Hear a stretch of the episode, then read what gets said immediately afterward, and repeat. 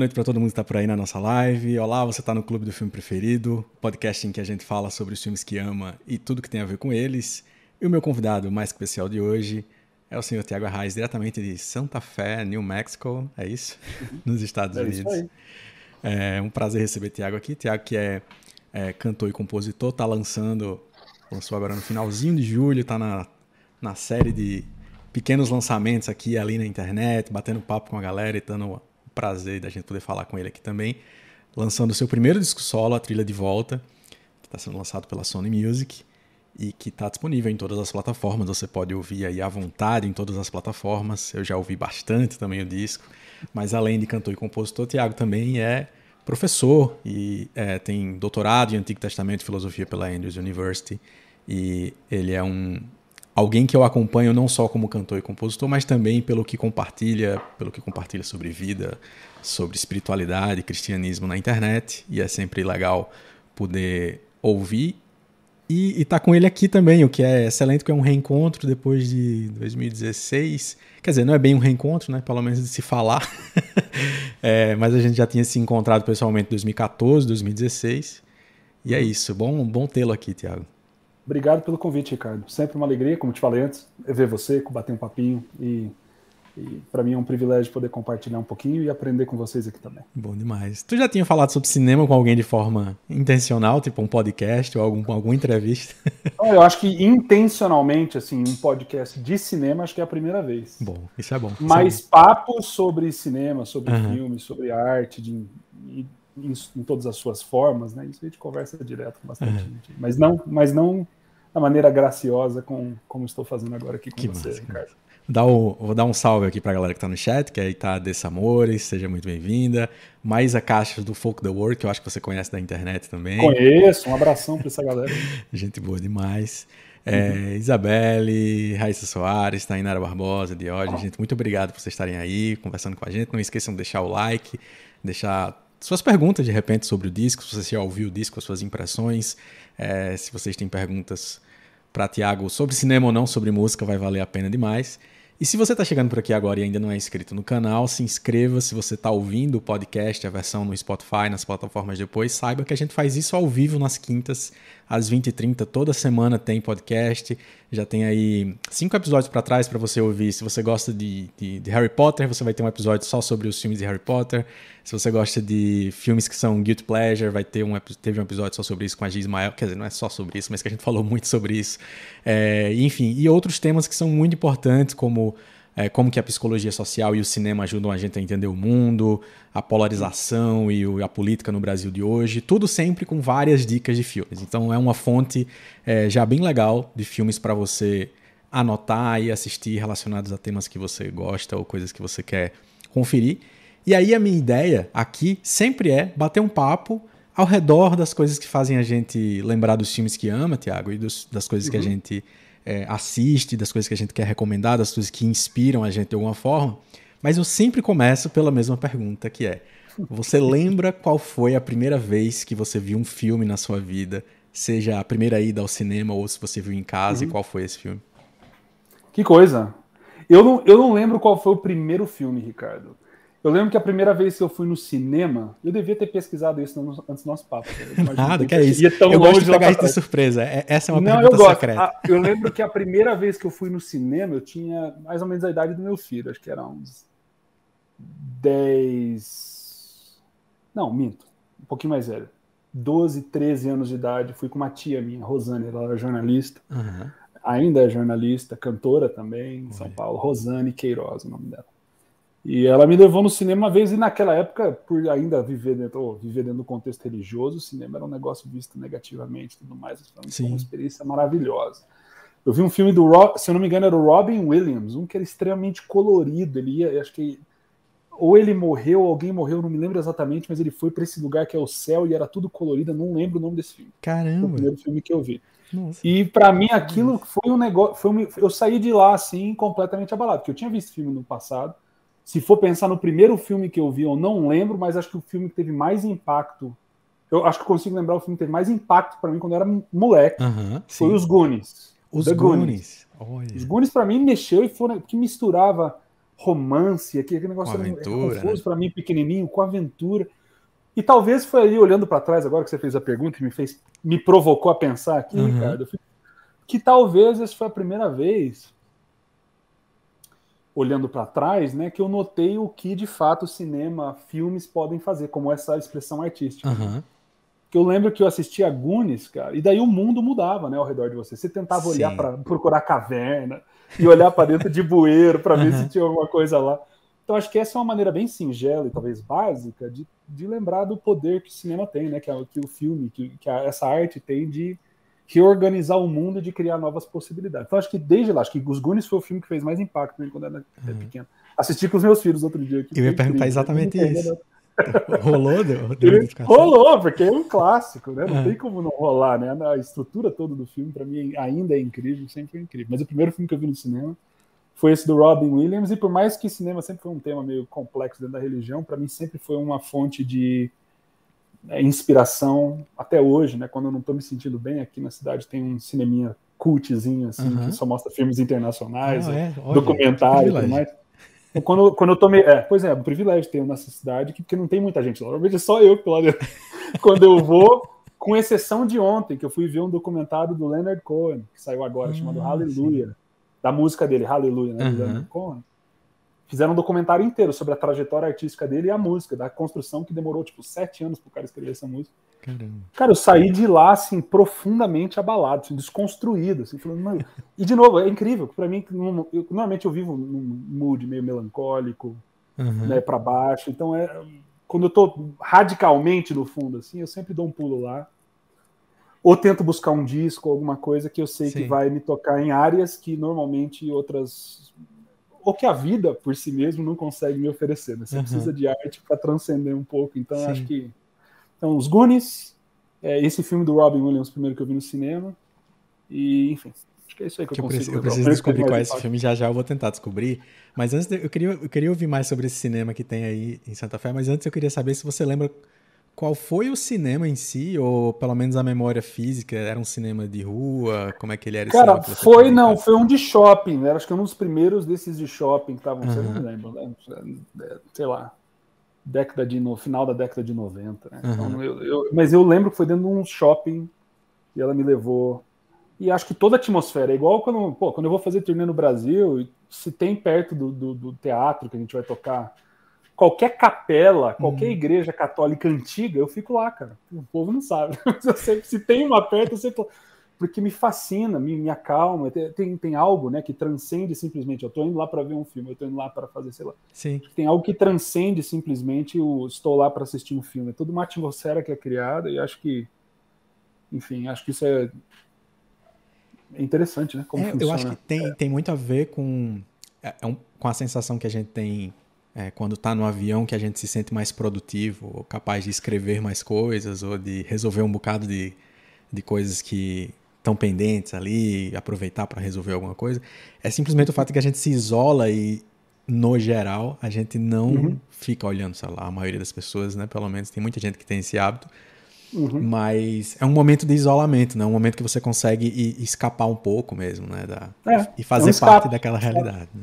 Interessante. Assim, você escapa para entrar num outro mundo, né? Num, num, numa, numa janela para dentro de uma outra realidade, uhum. na esperança de que essa bisbilhotada, né? esse olhar para dentro dessa janela vai gerar é, ou afetar a gente de tal maneira que a gente volte para a vida com uma nova perspectiva, né? uma nova maneira de ver as coisas. Então, está certo. Acho que, é, acho que todo esse ambiente é criado para proporcionar essa, esse mundo paralelo, né? esse é. escape rápido para o retorno. Depois. É, e, talvez é, seja uma das razões que eu acho que o cinema não, não morre, o espaço físico, uhum. porque mesmo em casa, quando a gente vai fazer a dedicação de parar para ver um filme, né?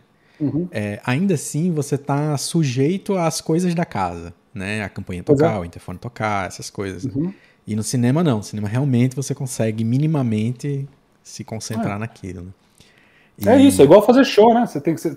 Pô, dá pra fazer. Eu já fiz show em praça pública, de graça uhum. pra galera, já fiz show em teatro, e você, obviamente é tem uma gritante diferença, né? Quando a pessoa senta lá estar tá concentrada e focada. Claro, Sim. tá todo mundo com o celular tentando filmar, mas você Sim. sabe que uma grande porcentagem de gente tá ali focada no que está acontecendo. Então, acho que esse espaço acho que transcende não só arte, mas religião e uhum. esses espaços sagrados é, para proporcionar ao ser humano esse, essa transcendência de, tal, de alguma Sim. maneira. Aproveitar que aqui no chat teve muita gente que revelou qual foi o seu primeiro filme. Teve gente que falou que foi. Ai, que bom, me avisa. Lua de Cristal. Lua de Cristal e filmes dos Trapalhões são os, os, que mais aparecem aqui no podcast, é bem comum. Eu é tô o... tentando. Alguém falou o nome aí? Não, ninguém falou ainda o nome do filme do, do Robbie Williams. Eu lembrar aqui. Eu vou, vou lembrar, descobrir. Cara. Não é possível. É... é... possível. Vai, vai falando, eu vou procurar. E aí, Daniel falou que foi a Bela e a Fera, Marcelo falou os Trapalhões, é, Bruno, Não, né, que falou esse foi aqui, ó, de Cristal. Eu, já, eu achei. Achou? Esse aqui, em inglês. Achei, só procurei aqui. Filmes do Robin Williams. Deixa eu ver o trailer. Vamos assistir o trailer junto. Deixa eu ver se mesmo. Não sei se pode fazer isso no seu podcast. É, se você deixar sem som, vai dar certo. Vou, eu vou Só pelo risco de não ter. Eu vou pular a propaganda. Mas enfim, fala aí, Ricardo. Tá. Vai, enquanto tocar aqui, vai estar as imagens. É, mas eu estava perguntando aqui do Folk the World se o, o filme do, do Leonard Cohen tá no cinema. Era, ele, você falou que foi no cinema, né? Assistir. Foi, tá, saiu agora. É, saiu então se é recente, imagino que daqui a pouco Deve estar em alguma plataforma um, também. Tem um documentário chamado Hallelujah, e pô, tem testemunho de um monte de cantor diferente. E uhum. eu não sabia que ia mostrar a trajetória artística dele também. Foi, Sim. Enfim. Como é que é o nome do, do filme do Robbie Williams aí que tu tá. O filme, deixa eu ver só se é esse aqui mesmo. É, é com Cuba Gooding Jr., Robin Williams, e se chama What Dreams May Come. É isso. 98. Acertei, final dos anos What 90. Acertei. May Come. E eu tinha. Amor é. Além da Vida. Sim. Amor Além da Vida, tá Nossa. É primeiro filme que eu vi no cinema. Caraca, que curioso ser esse o primeiro filme. Pois é, mas ela queria ver esse, eu não tive muita escolha, eu acabei indo lá. E... Foi só mas... junto fazer um passeio com a tia. Eu, né, acho, eu não sei quão reconhecido. É um filme que vai passar na sessão da tarde. Uhum. Eu acho que eu lembro dele disso mesmo. Pois é. Mas sei lá, é porque tem tanta cor, é uma transição que como o filme começa na vida normal e daí vai para esse espaço colorido e tudo mais. Então, uhum. sei lá, me impressionou de tal maneira que, enfim, desde então eu saquei que tinha algo ali que eu não entendia na época, né, com, Sim. sei lá, 13, 14 anos de idade, mas depois, à medida que o tempo, tempo foi passando, é, eu fui vendo o valor artístico e, como eu disse, a inspiração grande que é essa forma artística uhum. para minha vida e, e para minha produção criativa e artística também. Sim, era justo isso que eu ia perguntar sobre se de alguma Pô, forma. Então a gente está muito conectado, Ricardo. É, se você viu de alguma forma isso influenciando a tua jornada de forma mais direta. Eu sei que a música é o mais evidente, obviamente. Você tem uma, uhum. uma jornada antiga, mas é, teve um teve um, algum tipo de estalo em relação ao cinema? Ou porque você falou dos Goonies especificamente, ainda é um filme da adolescência, da infância e tal. É, uhum. Mas se teve algum filme que fez você fazer, pô, isso aqui é, é uma coisa que dá para me inspirar a escrever alguma coisa, talvez, ou algo desse não, eu não acho Eu não acho que é direto, assim, tipo, uhum. ah, isso, vou uhum. escrever agora uma música. Eu acho que nunca, nunca isso aconteceu. Mas acho que, pô, principalmente nesse disco agora, Trilha de Volta, que é voltado para minha família, memória, né, uhum. culpa, esquecimento, dor, a passagem do tempo, né? agora olhando para trás, é, é, você vê as influências né, indiretas que você carrega, porque nós Sim. somos seres humanos né, abertos né, para toda influência, né, uhum. artística, não artística. Então a gente carrega tudo isso dentro da gente. Né? Então é, não tem fórmula para escrever música, não tem, eu não sei de onde vem, né? O pessoal pergunta, de onde vem a inspiração? Não uhum. sei de onde vem nada. Mas é esse grande e maravilhoso mistério, né? De que na hora que você coloca né, caneta no papel e começa a escrever e pensar e editar e criar melodia, toda essa bagagem de vida, das impressões que a gente tem dos outros, da vida em família, do que a gente assiste, do que a gente ouve, tudo acaba influenciando de uma maneira ou de outra nessa produção. Então, nesse disco agora, eu posso pensar nos filmes que a gente viu durante, durante a produção, né? Porque o Sim. Isaiah que produziu junto comigo o Bird, parte da produção foi lá em Nashville, parte da produção foi aqui em Santa Fé. Aqui em Santa Fé a gente já tinha gravado praticamente tudo, então a gente ficava vendo filme junto. Ouvindo ah, música, vendo ele filme, foi passeando. Até, ele foi até Santa Fé, no caso? É, eu fui metade da... Oh, a grande parte da gravação aconteceu em Nashville, fui lá para casa dele. Uhum. Gravamos o disco todo, a trilha de volta, em praticamente 48 horas, nos primeiros 48 horas dentro do estúdio que ele alugou. Caramba. Aí depois fomos para casa dele, gravamos o resto, a gente ouvia muita música a gente tinha marcado para gravar a segunda parte aqui em casa, porque a gente queria pegar toda essa energia, esse sentimento, esse Sim. ambiente familiar em que eu vivo, né, no dia a dia. Então gravei vocal na minha sala, violão, com meus filhos fazendo barulho atrás, enfim. O Léo até me falou, porque o Leonardo Gonçalves, amigo meu, uhum. ele editou a voz do disco dessa vez e ele fala, mano, eu ouvia as, os áudios que eu tinha que ouvir alto, né, os cortes e tudo mais, tinha teus filhos brincando atrás, conversando. Falei, pois é.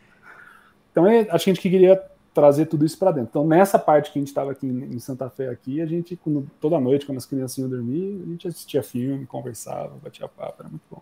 E aí teve filmes específicos que vocês estavam, que vocês assistiram intencionalmente? Eu, a gente, não, a gente gostava de trocar. Nashville, Nashville é sempre experiência de gravação e principalmente com ele que se tornou um irmão muito querido para mim, assim, a gente se conectou num nível emocional, existencial muito profundo. Então, em Nashville a gente ficou mais trocando música. Entendeu? Ele tocava, colocava uma para eu ouvir, eu colocava outra para ele ouvir.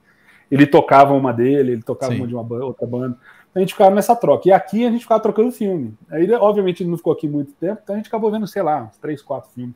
De cabeça a gente viu aquele Paris, Texas. Olha. Antigo. Ele foi a escolha dele. Assim, Do Vin Wenders, sim. Paris, Paris, Paris, Foi incrível, cara. Não, não tinha visto ainda. Ele falou assim, não viu? Eu falei, não, não vi, vamos ver. É, então a gente viu Paris, Texas. Aí eu recomendei Sorrentino. Claro que ele perguntou, eu falei, ah, você quer saber o título da música Grande Beleza? Acho que uhum. tem algo nesse filme aqui que não é a música, obviamente, uhum. não tem nem comparação uma coisa com a outra. Mas tem algo nesse filme aqui que eu acho que vai que o filme não é para ser analisado, Sorrentino não é para ser analisado, né? É para ser sentido. Então acho que você vai entender. Eu não quis explicar muito, falei assim, não tem muito o que explicar. Uhum. Você só vai entender o sentimento que ele tá querendo comunicar. E, mano, depois que a gente assistiu o filme, ficou todo mundo profundamente abalado. Sério? Aí ele falou, cara, não tinha visto isso. Aí a gente fez uma sessão Sorrentino aqui nos dias que seguiram. E foi, foi basicamente isso. Pô, que massa. Então, aproveitando que você tá falando disso, é, explica pra galera. É, eu, eu acho que eu já vi você falar que o A Grande Beleza, do, do Paulo Sorrentino, cineasta italiano, acho que o filme é de 2013, se eu não estou enganado. É, Por aí, 12, 13. É, ele, ele seria um dos teus filmes preferidos? Ele é o teu filme preferido? É... Bom, você, você tem filme preferido, Ricardo? Eu queria te perguntar, você tem, tem filme preferido? Você pode falar eu um tenho. que é seu preferido? Tem. Sério, cara? Tem. Eu não consigo, cara. Eu não Pô, consigo música, dizer filme. só um. Eu me sinto sendo injusto com todos os então, outros. Então, mas você fala, mas você tem um que é o favorito? Mas você me pergunta, que eu tenho que responder, eu tenho que responder. Qual que é o seu favorito? A Vila de M. Night Shyamalan. Ele é Olha o que eu respondo só, fácil cara. hoje. Porque a é quantidade mesmo? de vezes que eu vi e revi, e eu nunca canso de rever, é impressionante. E eu sempre descubro Bom, algo se novo. O, se o critério é rever... Não, não rever. Aquele... Não, não só rever, é amar. amar. Mas, amar, amar, amar. Amar, claro. Mas, não, mas eu digo assim, porque tem muitos filmes que por algum tempo estiveram na minha lista, de estar uhum. tá no top 10, e revendo cinco anos depois, ele deixou de estar no top 10, talvez ele tenha deixado até de ser preferido. Acontece Entendi. bastante. Porque a cabeça Mas esse gente, continua lá. É, e esse, e esse, não. Esse, a primeira vez que eu vi, que já deve fazer mais de 10 anos, e revendo a cada dois, a cada três anos, ele nunca deixa de ser assim, aquele filme que eu digo fácil. É, é hum. é impressionante, porque ele tem, ele tem, uma, ele tem uma, uma beleza muito particular para mim. Na, no, todo mundo pensa em Shyamalan, pensa no suspense, pensa nos monstros, pensa no plot twist. Claro. Mas a relação entre o personagem do Joaquin Phoenix com a da Bryce Dallas Howard, que são os protagonistas. É uma relação, é uma coisa fora do normal, assim. É. Cara, eu vi quando saiu esse, eu vou ver de novo. É, Depois desse veja. discurso todo, você vai ficar... de novo. Você vai ficar surpreso. Eu... Inclusive porque ele, ele, ele diz muito sobre o mundo de hoje, o que é impressionante, porque ele fala sobre uma ideia de conservadorismo como solução uhum. para as dores, para é, conservadorismo dilemas, né? moral né? ou é, Tô lembrando do filme né? agora. No, no, no, no, ritmo de ser uma coisa de separação completa, né? De se distanciar dessas coisas que uhum. nos amedrontam. E uhum. ele é, um, ele é um, um, uma reflexão muito interessante sobre isso, no final das contas. Uhum. E aí ele estava refletindo sobre a América após 11 de setembro na época, só que agora continua fazendo sentido demais. assim. É, acho que hoje em dia a gente vive numa época que acho que todas as né, 1984, falando de livro agora, de Orwell, uhum. Huxley, né, o mundo, Admirável Mundo Novo, que sim. tudo chegou ao clímax de tudo. É, né? Qual que... foi o profeta? Todos foram, tá Poxa, tudo, tá tudo Que Acho droga que, que esses caras estavam certos, né? e não tem nem como disputar. Não, esse estava mais, não, agora todos estavam certos. Pois é. é. tudo, né? Então, assim, a, a Margaret. Atwood, né? O, o, o, Sem falar no Conto de Aya. O né? Conto de Aya é de 80 ela, e pouco. Ela veio aqui, cara. Ela tava do meu lado de pé, a velhinha, cara. Foi mesmo? Ela, assim, eu fiquei travado, eu fiquei super starstruck. Eu falei, Sim. cara, vou pedir. Será que eu peço um céu? Mas enfim, ela veio aqui no festival de literatura aqui eu, e foi, foi incrível. Mas o, mas você tá certo, acho que todos esses filmes que eram relativamente proféticos ou relevantes na época, né, hoje em dia tem se tornado ainda mais proféticos, ainda mais Sim. relevantes, porque simplesmente está uma, é angustiante. Um acúmulo de, um acúmulo de, de, de desdobramentos proféticos, é. vamos dizer assim. Né, é, e a gente sociedade. conseguindo superar a realidade, deixando George Orwell. Conseguindo é uma palavra forte, né? Eu não sei se ninguém está conseguindo, mas que bom que alguém deve. Se você ah, consegue falar que está conseguindo. Não, não, não. A gente está conseguindo superar a criatividade da ficção, é isso que eu estou querendo dizer. Ah, entendi. A gente está indo entendi. mais longe. eu não sei se você já viu Years and Years, a série da BBC. É... Years and Years. Years and Years. É uma não, série que, que é uma, uma, uma, família, dividida em diferentes núcleos assim dessa família. E uhum. a série se passa, vamos supor assim, acho que é 2017, 18. Acho que é pós-Trump, acho que é 18. Aí ela. Uhum. É o primeiro ano. Aí acontece um, um incidente global. Aí ela pula 5 uhum. anos. Aí depois ela pula mais 5, ela vai pulando 5, 5 anos a história. Quando ela hum. chega lá 20 anos depois, a sensação é horrível.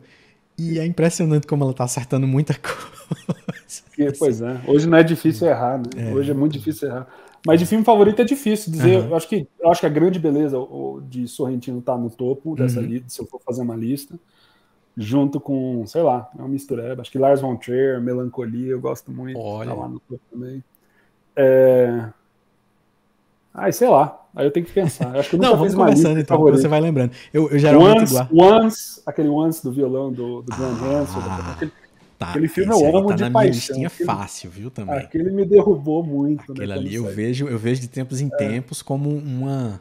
É. Né, como um exercício de, de lembrar o quão, o quão simples e bonito é aquele, aquele filme. E eu acabei me apaixonando Sim, pelo cinema do John Carney em geral, assim. Incrível, né? incrível. É o... A sensibilidade, né? A é. sensibilidade, sem, sem orçamento, né? Faz é, um negócio daquilo. Exato porque, exato. porque a arte é isso, né? É, Mas enfim. E, e, ele tem, o, o John Carney tem uma coisa de conseguir capturar como poucas pessoas a sensação que é quando alguém está compondo ou, ou criando algo musicalmente. É, aquela cena na loja de piano. E a euforia é um e o, esse êxtase que você tem de quando tá descobrindo ao vivo. Você tá tocando e tá sentindo as coisas chegando, né? Essa... Claro, é, um, é especial. É, é especial. É ver, muito. Ver.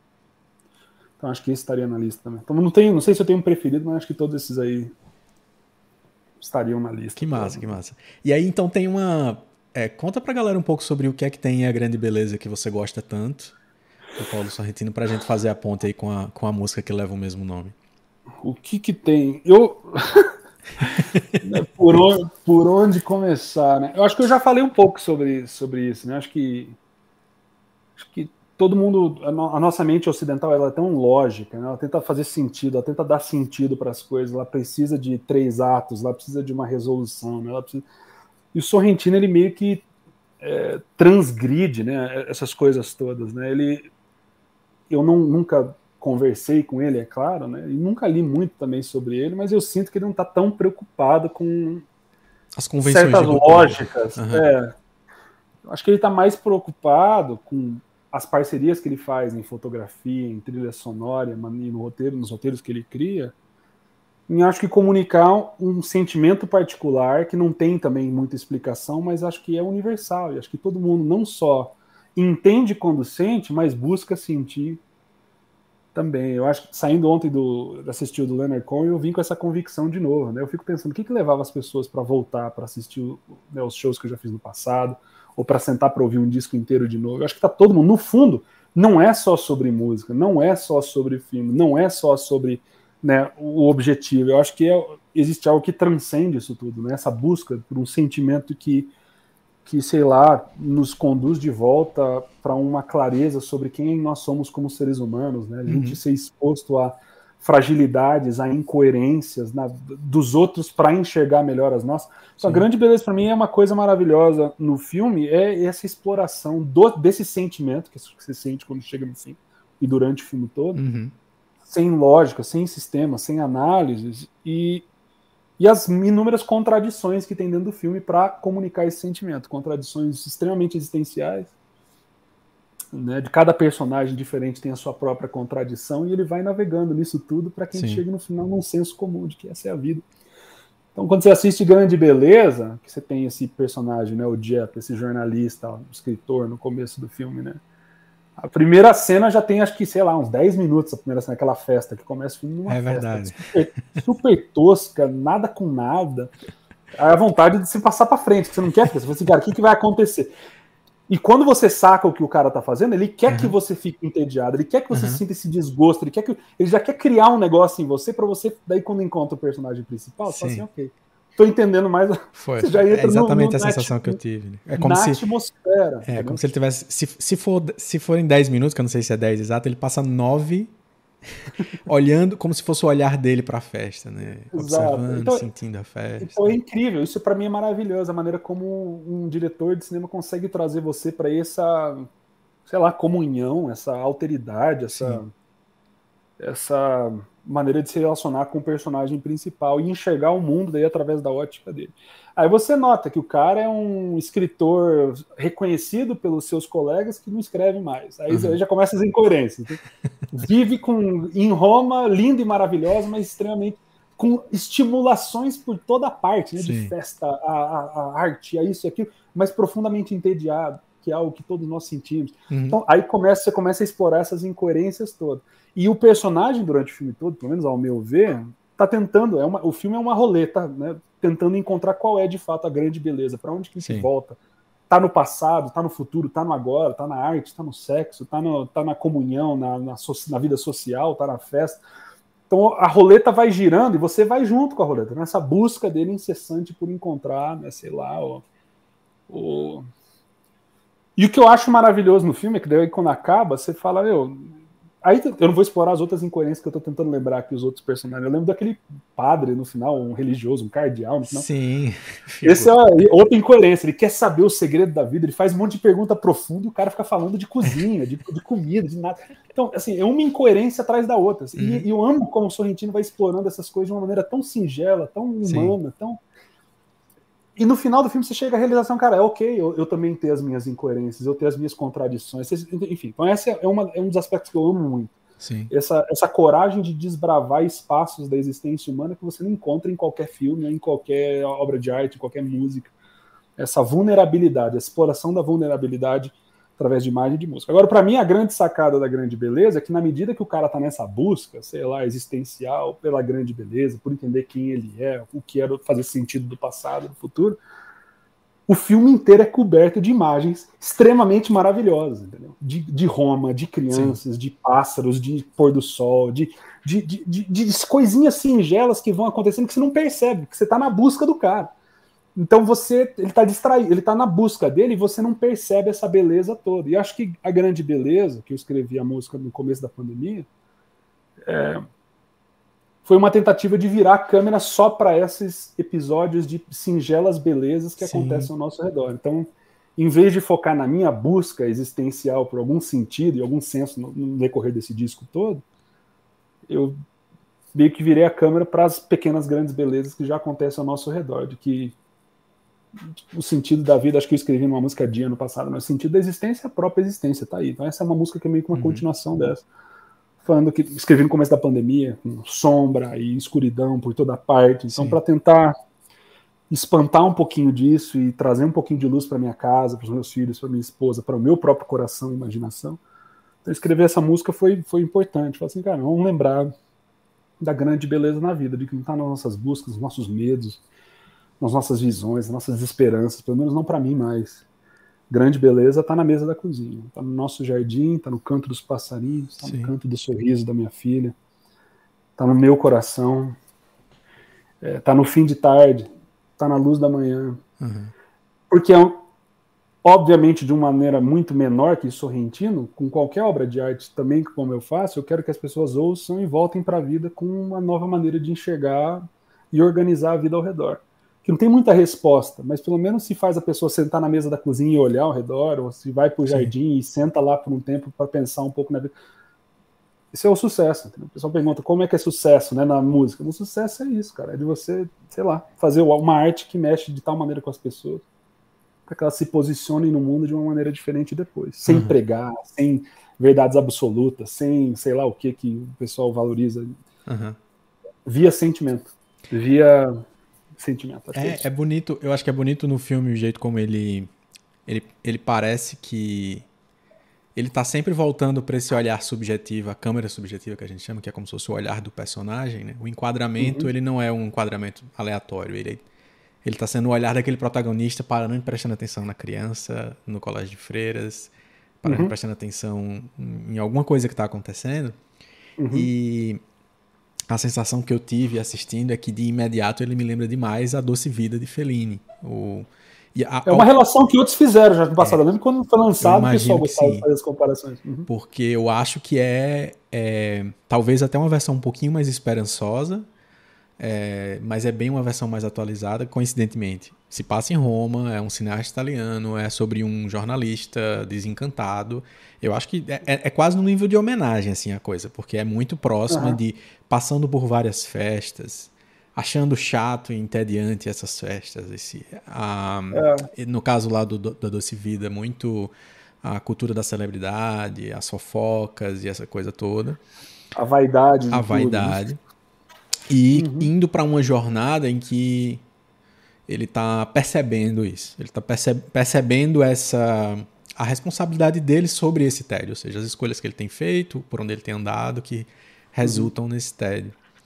É, e isso me, me, me fez lembrar demais, assim, eu fiquei é, impressionado como, como tem essa, ela, essa relação entre os dois filmes, né? Muito, muito uhum. próximos mesmo. É isso eu deixo para vocês que são profissionais nisso daí. é, mas eu fiquei. Mas acho que deve ter sim, acho que cinema italiano. Acho eu acho que você deveria. Se você não viu ainda, eu recomendo que assista, porque você vai ficar bem. Eu lembro, agora que você mencionou, que quando eu assisti Grande Beleza no passado, eu lembro que tinha gente fazendo relação. Eu sempre quando eu assisto filme, você acaba lendo depois, uhum. tentando entender um pouco melhor certas coisas. E eu lembro que eu tinha gente fazendo essa relação com o cinema italiano, com o Fellini e tudo é. mais.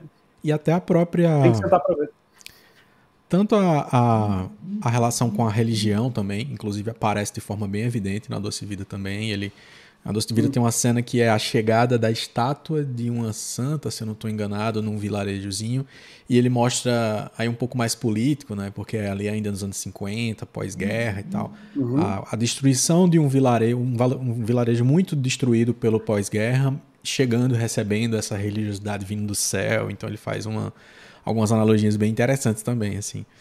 É, e, e, mas eu acho, eu acho, acho massa o quanto que o quanto que a tua música é uma resposta nem uma resposta, mas uma conversa com esses, com esses pequenos olhares do, do durante o filme inteiro que vai acontecer. É, acho que, é, isso, acho que é. é mais ou menos isso. E e talvez foi a minha maneira indireta também de, já que a gente. Se, se foi de fato uma homenagem, grande beleza, a Felina, então grande beleza minha também é uma homenagem indireta ao, à arte do Sorrentino, que sempre foi. É, sempre me impactou muito. Que massa, que massa. Uhum. É, e aí, deixa eu fazer uma rodada aqui de leitura de alguns comentários. Claro, é, eu não estou vendo comentário nenhum, então depende de você. Maelson Rolim lá de Recife, grande amigo, falou uma coisa que eu não entendi muito bem, talvez ele tenha que me explicar. A vila é uma opção beneditina versão cinema. Agora acho que eu tô pensando que a, essa Isso é coisa. É contigo, do... Ricardo. essa coisa meio monastérica, talvez, não sei.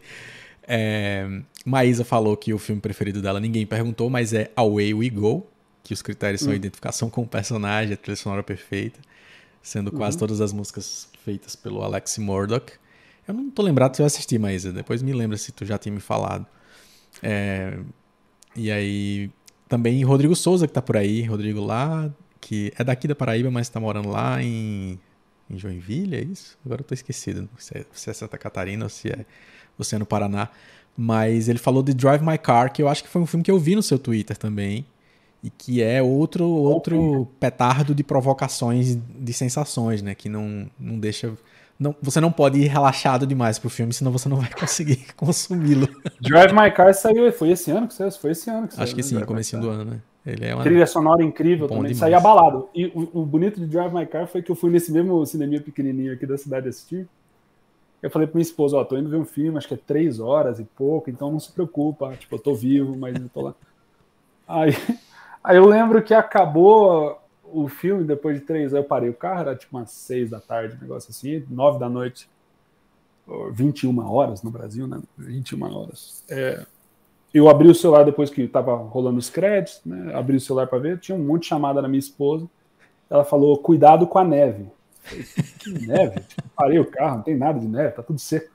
Cara, eu cheguei no estacionamento, tinha acho que é, sei lá, meio metro de neve no chão. Tinha muita neve. Tipo, caiu uma tempestade durante, durante, durante. Caraca. Eu sei que eu quase fiquei preso no estacionamento, cara. Quase que eu não consegui sair de carro. Então foi um, foi um dia que eu quase morri. Então Putz, eu gostei muito de Coincidência, porque o final do Drive My Car é numa cena de neve, né? Completa. Eu falei, nossa, e é bem angustiante eles tentando andar e não conseguindo. É, assim, é meio... Subir na montanhazinha. não, foi incrível. Acho que eu não eu deveria eu gosto muito de filmes internacionais né de, uhum. de filmes e por mais que eu já vi bastante coisa italiano Oriente Médio uhum. Europa em geral eu, eu nunca me aprofundei muito até o Parasite no, no, no em Coreia sim, em Japão sim.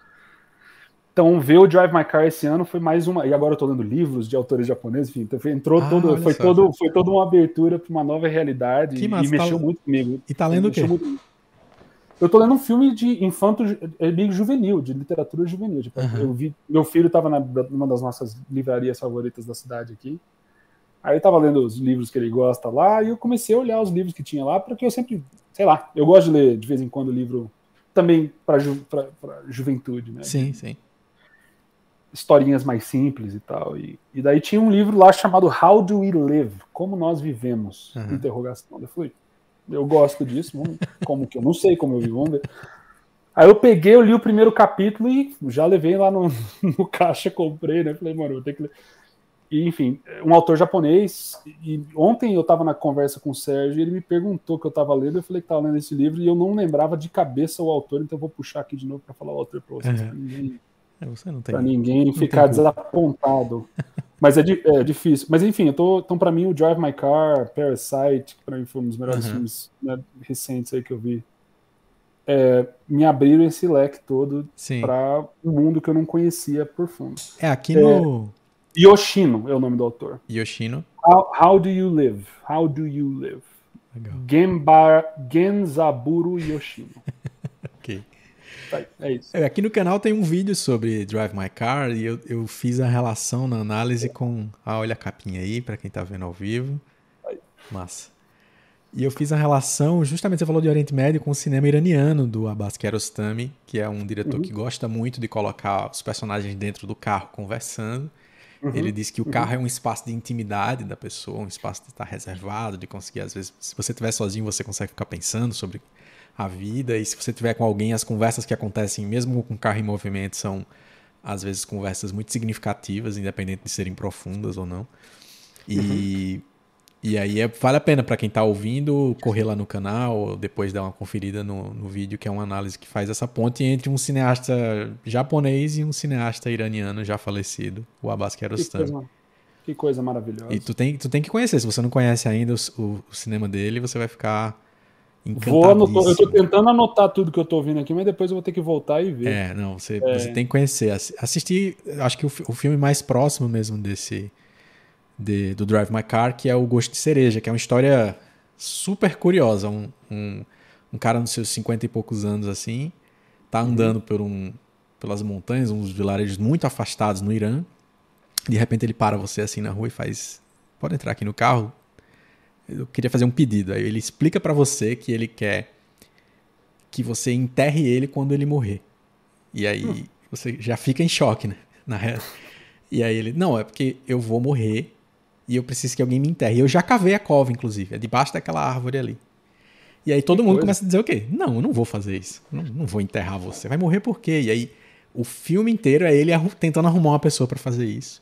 Só que uhum.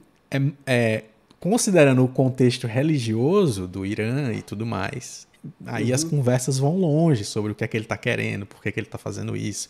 Uhum. Não, ninguém pode fazer isso, segundo a Gosto lei. Gosto de cereja. Gosto de cereja. Esse é um. Gosto assim, esse, esse ganhou palma de ouro em Cannes. E ele, mas ele tem vários outros, assim, é, ele é aclamadíssimo, né? Quando ele, ele faleceu faz uns quatro anos, eu acho, e uhum. fizeram uma cerimônia de homenagem a ele, que o principal falante na noite era o Martin Scorsese, parando para fazer um discurso só de homenagem a ele e tal. Ele é uhum. realmente assim um diretor que é excepcional.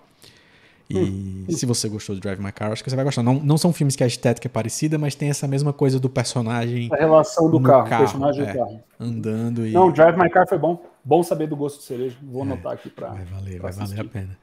É, Mas é, você falou de um outro filme, no segundo filme que você falou foi, foi o, o Grande Beleza, e você falou um segundo que eu não tô lembrando agora. Que você disse, talvez esse aqui também esteja Ah, dos favoritos? Sim. É Lars, acho que foi Lars von Trier. Melancolia, melancolia, melancolia. Eu gosto muito. É... A obra toda do Lars von Trier é né? meio polêmica. Sim. Mas eu acho que é um diretor brilhante que leva esse essa filosofia como esse do Sorrentino de comunhão com os personagens de tal maneira que você é né, destruído, né? Uhum. Emocionalmente nos filmes dele, via os personagens. Sim. Que ele faz isso com uma maestria ímpar, por mais que, de novo, todo filme que sai dele vem com um monte de polêmica sempre, daí o pessoal meio que não assiste tanto. É, mas é porque é culpa mas dele. Melancolia é meio que culpa dele. Ele não é o cara mais convencional. Mas é. Melancolia foi muito bom, acho que me ajudou a não só articular a ideia de que a gente vive o nosso presente pela visão do futuro que a gente tem, né, de uma maneira ímpar, né? Acho que essa é uma das grandes sacadas do filme, né? Sim. Todo mundo tem uma perspectiva sobre o futuro que afeta como eles vivem agora e a personagem principal tem uma visão do futuro inexistente e ela vive em melancolia. E quando a visão do futuro de todo mundo cai, ela continua no mesmo estado, todo mundo está em desespero. Eu acho maravilhoso. E daí eu, sei lá, quando eu dava aula no Brasil, eu mencionava esse filme, acho que eu mostrei algumas partes para os alunos também, a gente conversava sobre. E, de novo, acho que são, são diretores e são filmes que mexeram muito comigo quando eu vi a primeira vez e, e sei lá, acho que são os que eu poderia citar de cabeça dentro Não. de uma lista de possíveis favoritos aí. Sim, sim. É, massa. Você tem um, tem um hábito, eu não sei de, desde quando, mas no teu Twitter tem, pelo menos eu achei de 2020 e 2021, listas suas de. Filmes... A lista dos melhores. Então pronto, aí tá uma lista boa dos que eu gostei recentemente. É, filmes e séries. Eu faço A... dos estrangeiros também, de séries também. Aham. É, 2020, nos filmes americanos, tem Nomadland, tem Minari, Promising Young Minari. Woman. Bom, Eu esqueci como é que é o nome gostei. em português, mas o Judas and the Black Messiah, On the Rocks, da Sofia hum. Coppola, que são Bons filmes uhum. também. Uhum. Nos estrangeiros tem The Life Ahead e Rose Island, que eu não sei quais são esses dois, não conheço. Rose Island tava no Netflix. É? Life Ahead acho que também tava com a. Enfim. Life Ahead é o, é o italiano, se eu não me engano. Sim. E Tangerina também, acho que é um filme italiano. Aqui eu tô falando muito de cinema italiano, acho que entrega um pouco da minha. Ah, sim. da minha ancestralidade. Ah. Sei lá, eu gosto muito de. Minha família, né? Antepassados são italianos, né, de uhum. Sicília, então acho que sempre mexeu muito comigo. Cinema, tudo de lá. É, então, é, esses foram 2020 2021? Esses foram 2020. 2021 tem o Come On, Come On, que eu comentei aqui semana passada no episódio. Esse que... foi maravilhoso, é, eu chorar. É, filme que eu choro é... já entra na lista direto. Come On, Come On, trilha sonora, fotografia, é, tudo. Eu, até agora saiu aqui para assistir, eu falei para Paula até a semana, ah, tem que ver isso daí. É, ele saiu no, no Prime Video aqui no Brasil, tá disponível. Ah, é? É, há pouco é tempo, assim, acho que deve fazer dois meses no máximo. É, apareceu aqui também na tela aqui esses dias. Eu falei, ah, tem que ver isso aí agora, tá de é, graça. Eu fiquei, Mas fiquei eu vou, surpreso. Eu vou sozinho ver, cara. Quando sai as coisas, eu vou sozinho. Você em é. show também. Todo show eu vou sozinho.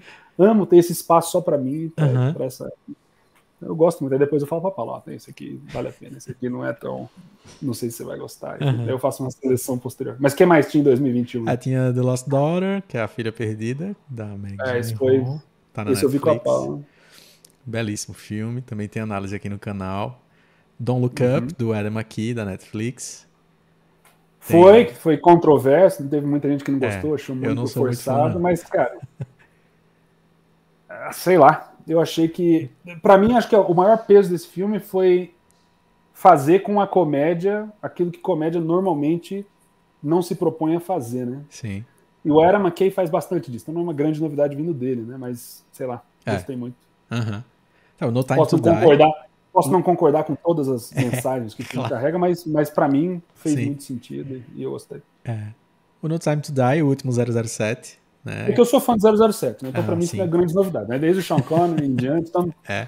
qualquer coisa. Agora, acho que eu nunca coloquei em nenhuma lista que eu fiz, eu não sei. Acho que eu tenho lista aqui até desde 2015. Acho que é a mais antiga que tem, aí vai para frente desde 2015. Eu preciso colocar isso num, um medium. Eu posso, eu, eu mando para você. Eu mando para você, Ricardo. Me manda Aí, que eu, eu coloco. Eu coloco eu em lugar para você. Não, é, na minha lista tem coisa demais. Eu vou mandar para você e tá tudo certo. Manda, eu Mas quero. eu acho que nunca coloquei nada. Eu gosto de 007, do, porque, sei lá, desde criança eu gostava da, da, da ideia, da trajetória, do narrativo todo, do estilo. E, mas nenhum 007 filme na história mexeu tanto comigo e me fez ficar emocionado é, assistindo, como esse último que eu achei. Eu achei incrível a maneira como construíram aquilo ali, enfim. Não vou dar spoilers, é claro, uhum. mas sei lá. Nunca tinha visto nada igual. E por isso entrou na lista. Falei assim, eu nunca vi um filme 007 igual esse, mexeu muito é, comigo. Então, vai, pra, vai pra tá, lista. Tá na lista dos mais. É, com, com pontos mais melancólicos, assim, talvez como Skyfall também tem. O, o tem, é, acho que... Royale também tem um pouco, né? Pois é, tem, tem a trajetória toda, né, do, uhum. do, do, Daniel Craig, é isso, Daniel isso. Craig, já foi diferente do, é. do, canon normal, né? Mas a gente foi de filmes estrangeiros para o blockbuster, né, 007. Então tá ficando Sim. mais superficial. Mas eu não, não tenho vergonha de falar não, eu gosto, eu gosto tudo que mexe comigo. Uhum. Para mim não tem critério, não tem, pode ser a coisa mais boba do mundo, pode ser música, pode ser um quadro, pode ser sei lá o que. Se me mexe, se mexe comigo dessa maneira, eu sempre tento recomendar e mostrar para as pessoas. E esse para mim, para quem gosta de 007, acho que sentiu a mesma coisa. E quando eu fui assistir também tinha muita gente se emocionando e, enfim, acho que isso diz Sim. já é um testemunho em si mesmo, né, sobre o que, que o filme pode fazer. É, e, e cavando o teu Twitter também aqui, que eu estava justamente tentando achar essas, essas imagenzinhas que você colocou lá. Uhum. É, eu achei você falando bastante também de A Hidden Life, é, do Terrence Malick. Esse vai, esse vai para a lista. Pronto, dos mais favoritos. Hidden Life, ainda mais relevante hoje, falando em profecia, profecia uhum, e relevância. Sim, sim. Assim, bom. Explica pra galera do que pode... é que fala, pra, pra galera entender, que eu acho que é um filme que não é tão conhecido de todo mundo, assim. Não, Hidden Life é um, um filme que não tem muito diálogo, não tem muito roteiro, né, não tem muito é. texto. Mas, de novo, é um filme que comunica um sentimento que acho que cada vez mais, à medida que a gente vai avançando nesse mundo pós-pandemia e caos religioso, político social, vai ficando, principalmente político e religioso, acho que vai ficando cada vez mais explícito né, o sentimento que o filme tenta comunicar. Que é um camponês que vive com a família dele e, basicamente, no tempo que está todo mundo sendo convocado para a Segunda Guerra para apoiar a Alemanha nazista, e ele, por convicções religiosas, como outros, né, na época também, Dietrich Bonhoeffer e outros, falam assim: eu não posso fazer parte disso, eu não consigo. Ele foi até certo ponto, mas depois ele não conseguia prosseguir, foi preso e tudo mais. Eu vou parar de falar do filme para ninguém perder o, o, fio da meada. É, mas eu acho maravilhosa essa ideia, né? O título acho que comunica muito sobre a ideia geral do filme, né? Do que essa vida é secreta, né? De, do quanto da nossa vida, da nossa percepção, do nosso olhar, das nossas decisões acontecem dentro da vida secreta do coração. É, de fé, a, a, falta de esperança, de alegria, a depressão, esse, todos esses sentimentos e esse é mood. A palavra é, é esse, eu não sei qual é a palavra mood, é uma atmosfera em que a gente é. o clima, é um clima, uma atmosfera que a gente vive com essa vida secreta do coração meio que clima, cria essa atmosfera e move a gente de, de diferentes maneiras, né? Então, acho que esse filme explora muito. Pela falta de texto, acaba empurrando Sim. você para notar de novo esse, esse, o quanto tempo a gente passa em silêncio. Eu falei de Ted no, quando eu falei de Grande Beleza no passado agora, e esse é um filme que comunica bastante isso também, desse silêncio, de tanto do tempo, do tempo que a gente passa, pelo menos eu vivo na minha cabeça toda hora, né? Sempre pensando, como todos, todo mundo vive, né? Perceptivelmente ou imperceptivelmente. Mas de viver nesses espaços silenciosos da mente, do coração, e enfim, esse filme comunica muito isso de uma maneira muito bonita, muito singela. E por causa das decisões dele sobre não fazer parte do mainstream político e religioso da época, o que acontece com você dentro de uma sociedade pequena, dentro do bairro, dentro de uma cidade, eu acho que isso é muito relevante para hoje em dia também, de tanta gente que sofre por não concordar com a maioria, é, ou quem dita o tom, a ordem estabelecida política e religiosa atual, né? Sim. O descaso, a violência verbal, o isolamento. E, então, eu recomendei ele de novo esses tempos atrás. Acho que por isso que você encontrou ele aí, porque eu acho que hoje ele tá, faz mais sentido do que, sei lá, quando saiu originalmente.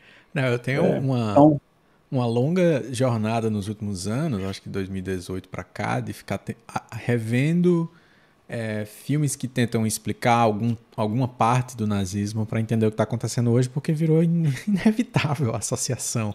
E eu não estou falando só de Brasil, né? Mas de... Não, acho que é. é eu, eu não, acho que não sei se é necessariamente nazismo, em si, é. mais que você tem esses impulsos. Sim fascistas autoritários, ainda, né? autoritários uhum. e tudo mais é Como esse é o mais representado no cinema, é a melhor fonte para você achar coisas. Né? Talvez, é. Mas, mas sim, eu acho que tem muita equivalência com hoje em dia no sentido de, de quão fácil. E acho que se você for no Museu do Holocausto, falando em nazismo, uhum. se você for no Museu do Holocausto, tem Washington, tem Israel, tem, tem Nova York, não lembro agora se Nova York tem. Eu fui no de Washington, sei que tem um em Jerusalém é, não lembro se tem outro aqui nos Estados Unidos. E, mas quando você faz todo o processo do Museu do Holocausto, que vai desde o começo até pós-guerra, né? Todo, você, você, basicamente faz a jornada toda. Você sai de lá com mais perguntas do que respostas, né? E eu lembro, falando nesse tópico agora, uma das primeiras perguntas que eu saí pensando e refletindo sobre quando eu vi aquilo, passei, sei lá, umas 3, 4 horas lá dentro, foi é, quão rápido, primeiramente, a, existe uma mudança na imaginação social, né? Não foi muito tempo que levou o pessoal Sim. a completamente mudar de, de, né, de virar um 180 para enxergar um grupo de pessoas como a razão dos problemas. De antes ser tranquilo, não, a gente convive, a gente vive, tem loja, tem... mas quão rápido foi fazer essa transição? Então, essa foi uma das grandes perguntas, né? Por que que foi? Por que que é tão... Quais são os processos, né, epistêmicos, uhum. psicológicos? Uhum o que, que explica ser tão rápido fazer essa mudança de percepção? Essa foi a primeira pergunta. Segunda pergunta, tentando me lembrar aqui do que aconteceu na minha cabeça naquela época, foi de onde vem tamanha segurança e certeza, né, para você se posicionar no mundo dessa maneira. Sim. Eu acho que o Hidden Life explora bastante isso, né, porque a sociedade ao redor do cara que falou não quero ir para a guerra, não vou fazer parte disso, a segurança que o povo tinha em apontar o dedo, em isolar, em maltratar, em fazer, então, da onde vem essa certeza, essa segurança? Que a gente vê isso direto hoje em dia. Né? Uhum. Você, a segurança de que se você votou de tal maneira, eu acredito. Então você já é uma pessoa. E esse nós e eles que é recriado, né, como, ciclicamente ao longo da história, como na Segunda Guerra Mundial, em qualquer outra, né, com fácil essa mudança de percepção acontece, acho que ela é muito pertinente para hoje em dia. Concordando com você no sentido de que a gente vê né, esses mesmos movimentos, esses Sim. mesmos impulsos, é, dominando a imaginação social. Então, sei lá, acho que nesses assuntos eu tenho mais perguntas do que respostas ou comentários. Uhum. É, eu acho que não, acho que você tem várias respostas, mas eu entendo sua. eu acho que você tem muita, muita a acrescentar. Isso me fez lembrar o post que eu soltei hoje lá no, no Instagram do meu filme preferido sobre é, cinco filmes, cinco obras na verdade, que são quatro filmes e uma série. E eu sei que a série que eu indiquei você também já recomendou é sobre obras que retratam cristãos fanáticos, que retratam um fanatismo religioso de ordem, de origem cristã, uhum. coisas do tipo, né? É, por causa do recente evento do, do presidente. Vai falar de Waco? Hã? É Waco que você vai falar? Do, o filme? Waco? A série. Bom, não, que eu tô não, pensando em estreia não, vou, vou, vou, vou, lhe falar, vou ler. ele é o último da lista. Fiquei o curioso agora. O primeiro, Sangue Negro, é, do Paul Thomas Anderson, que retrata muito uhum. bem essa relação, a, a, os perigos da relação entre religiosidade e poder e Sangue Negro, there will, be, there will Be Blood. There Will Be Blood, exatamente. Daniel Day-Lewis. É, Daniel Day-Lewis é fantástico. Topo da, da escala alimentar é. de ator. é, o Nevoeiro, do, o texto do Stephen King, dirigido pelo Frank Darabont, o mesmo diretor, ah. é o The Mist, o mesmo diretor de é, é, A Espera de um Milagre e Um Sonho de Liberdade. É, que tem lá uma personagem muito específica nesse mesmo clima. Carrie a Estranha, o, o, também um texto de Stephen King, adaptado pelo Brian De Palma em 76. Uhum. É, o 4, que é o Mensageiro do Diabo, que o nome em inglês é mais sugestivo, que é The Night of the Hunter, a, a Noite não, do Caçador. Não lembro de, Esse não você, você precisa assistir porque ele tem um... Assim, ele é a história de um pastor, um cara que finge ser pastor, na verdade, um ex-presidiário que finge ser pastor, para é, um, roubar e matar viúvas. Ele é um caçador de viúvas para tentar ficar com o dinheirinho lá que ela estava guardando. E ele finge ser pastor para fazer isso. Só que a certa altura no filme vai surgir um embate entre quem não está fingindo a fé e quem e ele que está fingindo a fé. E é uma, uma situação muito curiosa. E é um filme muito muito esquecida, assim. Ele é um dos filmes preferidos do Guilherme Del Toro, por exemplo, e que vale muito a pena conhecer. E, o, e, a quinta obra que eu coloquei na lista foi Missa da Meia-Noite, que era o que eu queria ouvir você falando, porque eu acho que eu vi você indicando. A série? A Missa série, a minissérie. Netflix. Midnight Mass. Da, net, da Netflix. Pô, é, tem muito. Sobre religião, sociedades, tem muito. Tem Bergman, né, que você podia adicionar sim, mais sim. coisa aí. Sei lá, tem muita coisa que toca nisso daí.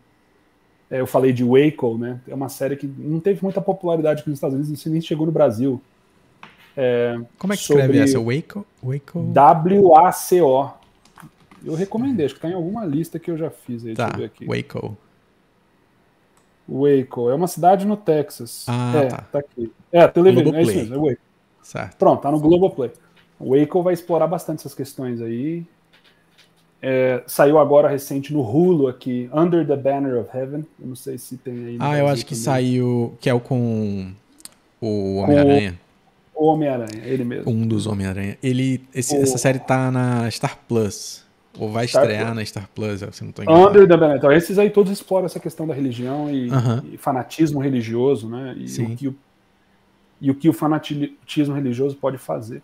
Só o Midnight Mass para mim foi menos, acho que para mim a crítica ali foi menos sobre. E eu assisti porque um, um membro da minha, da, da minha comunidade recomendou, falou: "Ó, você tem que ver isso daqui. Sim. Eu não entendi por que, que ele.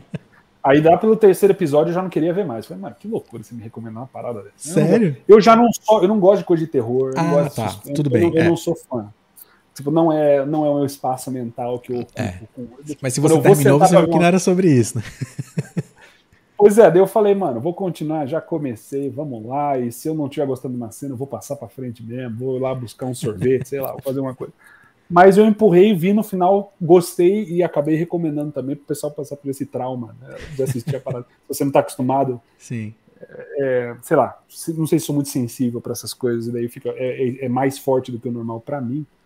Mas acho que a crítica maior ali foi só foi como a gente vive de forma a sociedade em geral, né? As nossas verdades, o poder de fake news, o poder da informação e como de novo gera, acho que como no Hidden Life essa transição de percepção um para o outro dentro de comunidades, independente do tamanho delas, né? Então acho que a crítica é, social que a série fez dentro do contexto em que ela saiu aqui para os Estados Unidos, de pandemia e de, enfim, fake news para tudo quanto é lado. É, e aqui no meio dessa pandemia ainda veio mais fake news de, ou, ou de teorias de conspiração. Parece que Sim. a pandemia simplesmente veio para trazer toda a sujeira para cima e o povo acreditando em tudo quanto é loucura. É, e quão. Porque eu perdi amigos aqui durante a pandemia, né? Oh, Por causa de fortes convicções Ah, tá. não, não de morte, eu tô falando de, de simplesmente gente se distanciar da Ah, comunidade tá. toda Sim. por causa de fortes convicções sobre vacina, Uhum. sobre o que o governo está fazendo. sobre- Então, acho que a série mostra essa grande tragédia dessas fortes verdades que consomem o outro e a você mesmo de maneira muito interessante. Então, Sim. é, então sei lá, acho que para mim a para mim essa série eu não encaixaria tanto no- na, na questão de fanatismo religioso, acho que é mais um fanatismo em geral sobre qualquer Uhum. coisa. Tá. E eu acho que a série explorou isso bem via religião. Então acho que entra na Uhum. lista por causa É. disso. Eu acho que Via, eu fiquei, via convicções religiosas. eu fiquei muito surpreso com duas coisas. Era primeiro como era preciso o uso do personagem. Ele estava usando é, textos bíblicos. É, a precisão com que o roteiro usa para maquiar o que ele está querendo fazer, né? Lindo, é maravilhoso. Impressionante, Eu tô- tô- É, o sermão, tipo, tudo que ele falava, era mais assim, nossa, É. coisa linda, coisa maravilhosa. Carismático, muito bom. É, Aí você assim- entende mas que tem um, tem, um, tem um contexto por Sim. detrás e daí que tudo se Sim. distorce. Então é, é, tem uma- é realmente interessante. Realmente E a, interessante. a outra coisa eram, eram aquelas conversas mais filosóficas mesmo, que rolam, são super longas, inclusive, entre o, Uhum. o que parece que é o protagonista, né? Até certa parte da série ele é o protagonista. E a antiga namorada dele, da adolescência, que eles têm uma conversa sobre morte, sobre vida, e eu achei bem, bem É. interessante também. É, e aí eu acho que a galera se inspirou aqui no- nos comentários. O Rodrigo perguntou se a gente já viu o Gran Torino, que eu acho que realmente tem a ver também um pouco com isso. O filme do, o filme do Clint Eastwood. Clint, Eastwood. Cara, eu não lembro agora se eu vi Gran É Torino. que ele, que ele dá uma, ele ajuda uma família, né, de coreanos que é vizinho dele. Ele, ele parece ser Ah, Gran xenófobo no começo e depois ele que ajuda eles e tal. Eu vi Gran Torino. É. É bonito. Bonito, e, bonito. e Leftovers, né? A série do Damon Lindelof. Nossa, Leftovers me, Leftovers me abalou profundamente, em inúmeros níveis. Somos cara. dois membros no clube, então. e, e o quanto toca nesses assuntos também, né? Porque a, a, a princípio você pensa que, o, que o, a série vai falar sobre religiosidade e tá naquela seita lá do pessoal de branco fumante. Mas não é, uhum. né? Depois começa a coisa a se desdobrar e você vai vendo lá aquele personagem que abraça as pessoas e diz que tá sentindo o que é que, o que, é que elas vivem, o que, é que elas vão viver, qualquer coisa do tipo. E é, ela vai brincando, né? né?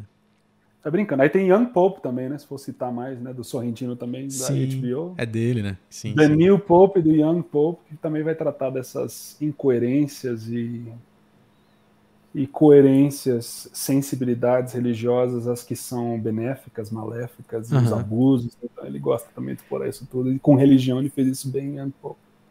Eu, eu o novo, o jovem Papa, o novo Papa. Sim, sim. É acho que é da Young Pope mesmo. Eu queria te perguntar sobre isso. Acho que eu não quero, eu não quero entrar muito nesse assunto, mas tem uma coisa que eu queria te perguntar sobre isso como alguém que que, que, que vive esse, esse, esse contexto é, de comunidades é, cristãs há tanto tempo e tudo mais. É, porque você falou de A Grande Beleza, falou sobre quanto você gosta de ver filmes que são diferentes e que provocam você algum sentimento novo. E já faz muitos anos que eu fico encucado assim, sobre o que é que faz com que, em geral, na igreja ou na vida religiosa, as pessoas tenham tanto receio do contraditório, das coisas que são subjetivas e vão talvez provocar em você é, esse sentimento. Que aí eu dou um, um pequeno exemplo. É, a grande beleza, se a pessoa vai assistir ouvindo Tiago Arraes, que tem a dupla. Não assista nenhum filme que eu estou recomendando. Se você vai lá na igreja. Né? A dupla, não vai Arraes, ser uma boa experiência. Canta em eventos evangélicos e coisas desse tipo. Aí você Faz vai ver, tempo. começa, a festa é uma loucura e tem várias coisas. E a pessoa fez, que, que, por que esse cara tá me indicando isso? Mas a, a sensação. Tá levando as pessoas ao erro. É, ao exato. É por isso que eu não tenho muita paciência para religião em geral. Acho que evangelicalismo, uhum. teo, é, sei lá, discursos teológicos finais. Né? Eu acho que hoje, que hoje eu experimento um grande conflito é, com essas lógicas, né? Acho que cada vez mais faz menos sentido para mim tudo isso. Então, se você está aqui por nenhum outro motivo que não seja cinema ou arte ou né, aí tudo não vai fazer sentido nenhum acho que nas conversas. Mas para você que tem essa sensibilidade para enxergar acho que ousar enxergar é, acho que o cinema faz isso a literatura faz isso enxergar, ousar enxergar o mundo pelos olhos de outra pessoa acho que o mundo seria muito melhor se a gente fizesse isso né? A gente exercer essa alteridade né de ler livros, né? Se eu for citar um outro filme polêmico, Call Me By Your Name, né? Sim. É um filme sobre dois homens, a relação de dois homens. Uhum. Eu nunca assisti, me emocionei muito vendo. Conversei com a minha esposa, falou, você vai falar para as pessoas que você está assistindo isso? Eu falei, cara... é... Eu falo, não sei se eu tenho muita vontade ou paciência de, de, de, de de encontrar uma comunidade com quem não está aberta para esse tipo de alteridade, né? De você ter, ousar enxergar, entender o olhar do outro, entender o sentimento do outro, entender a dor do outro.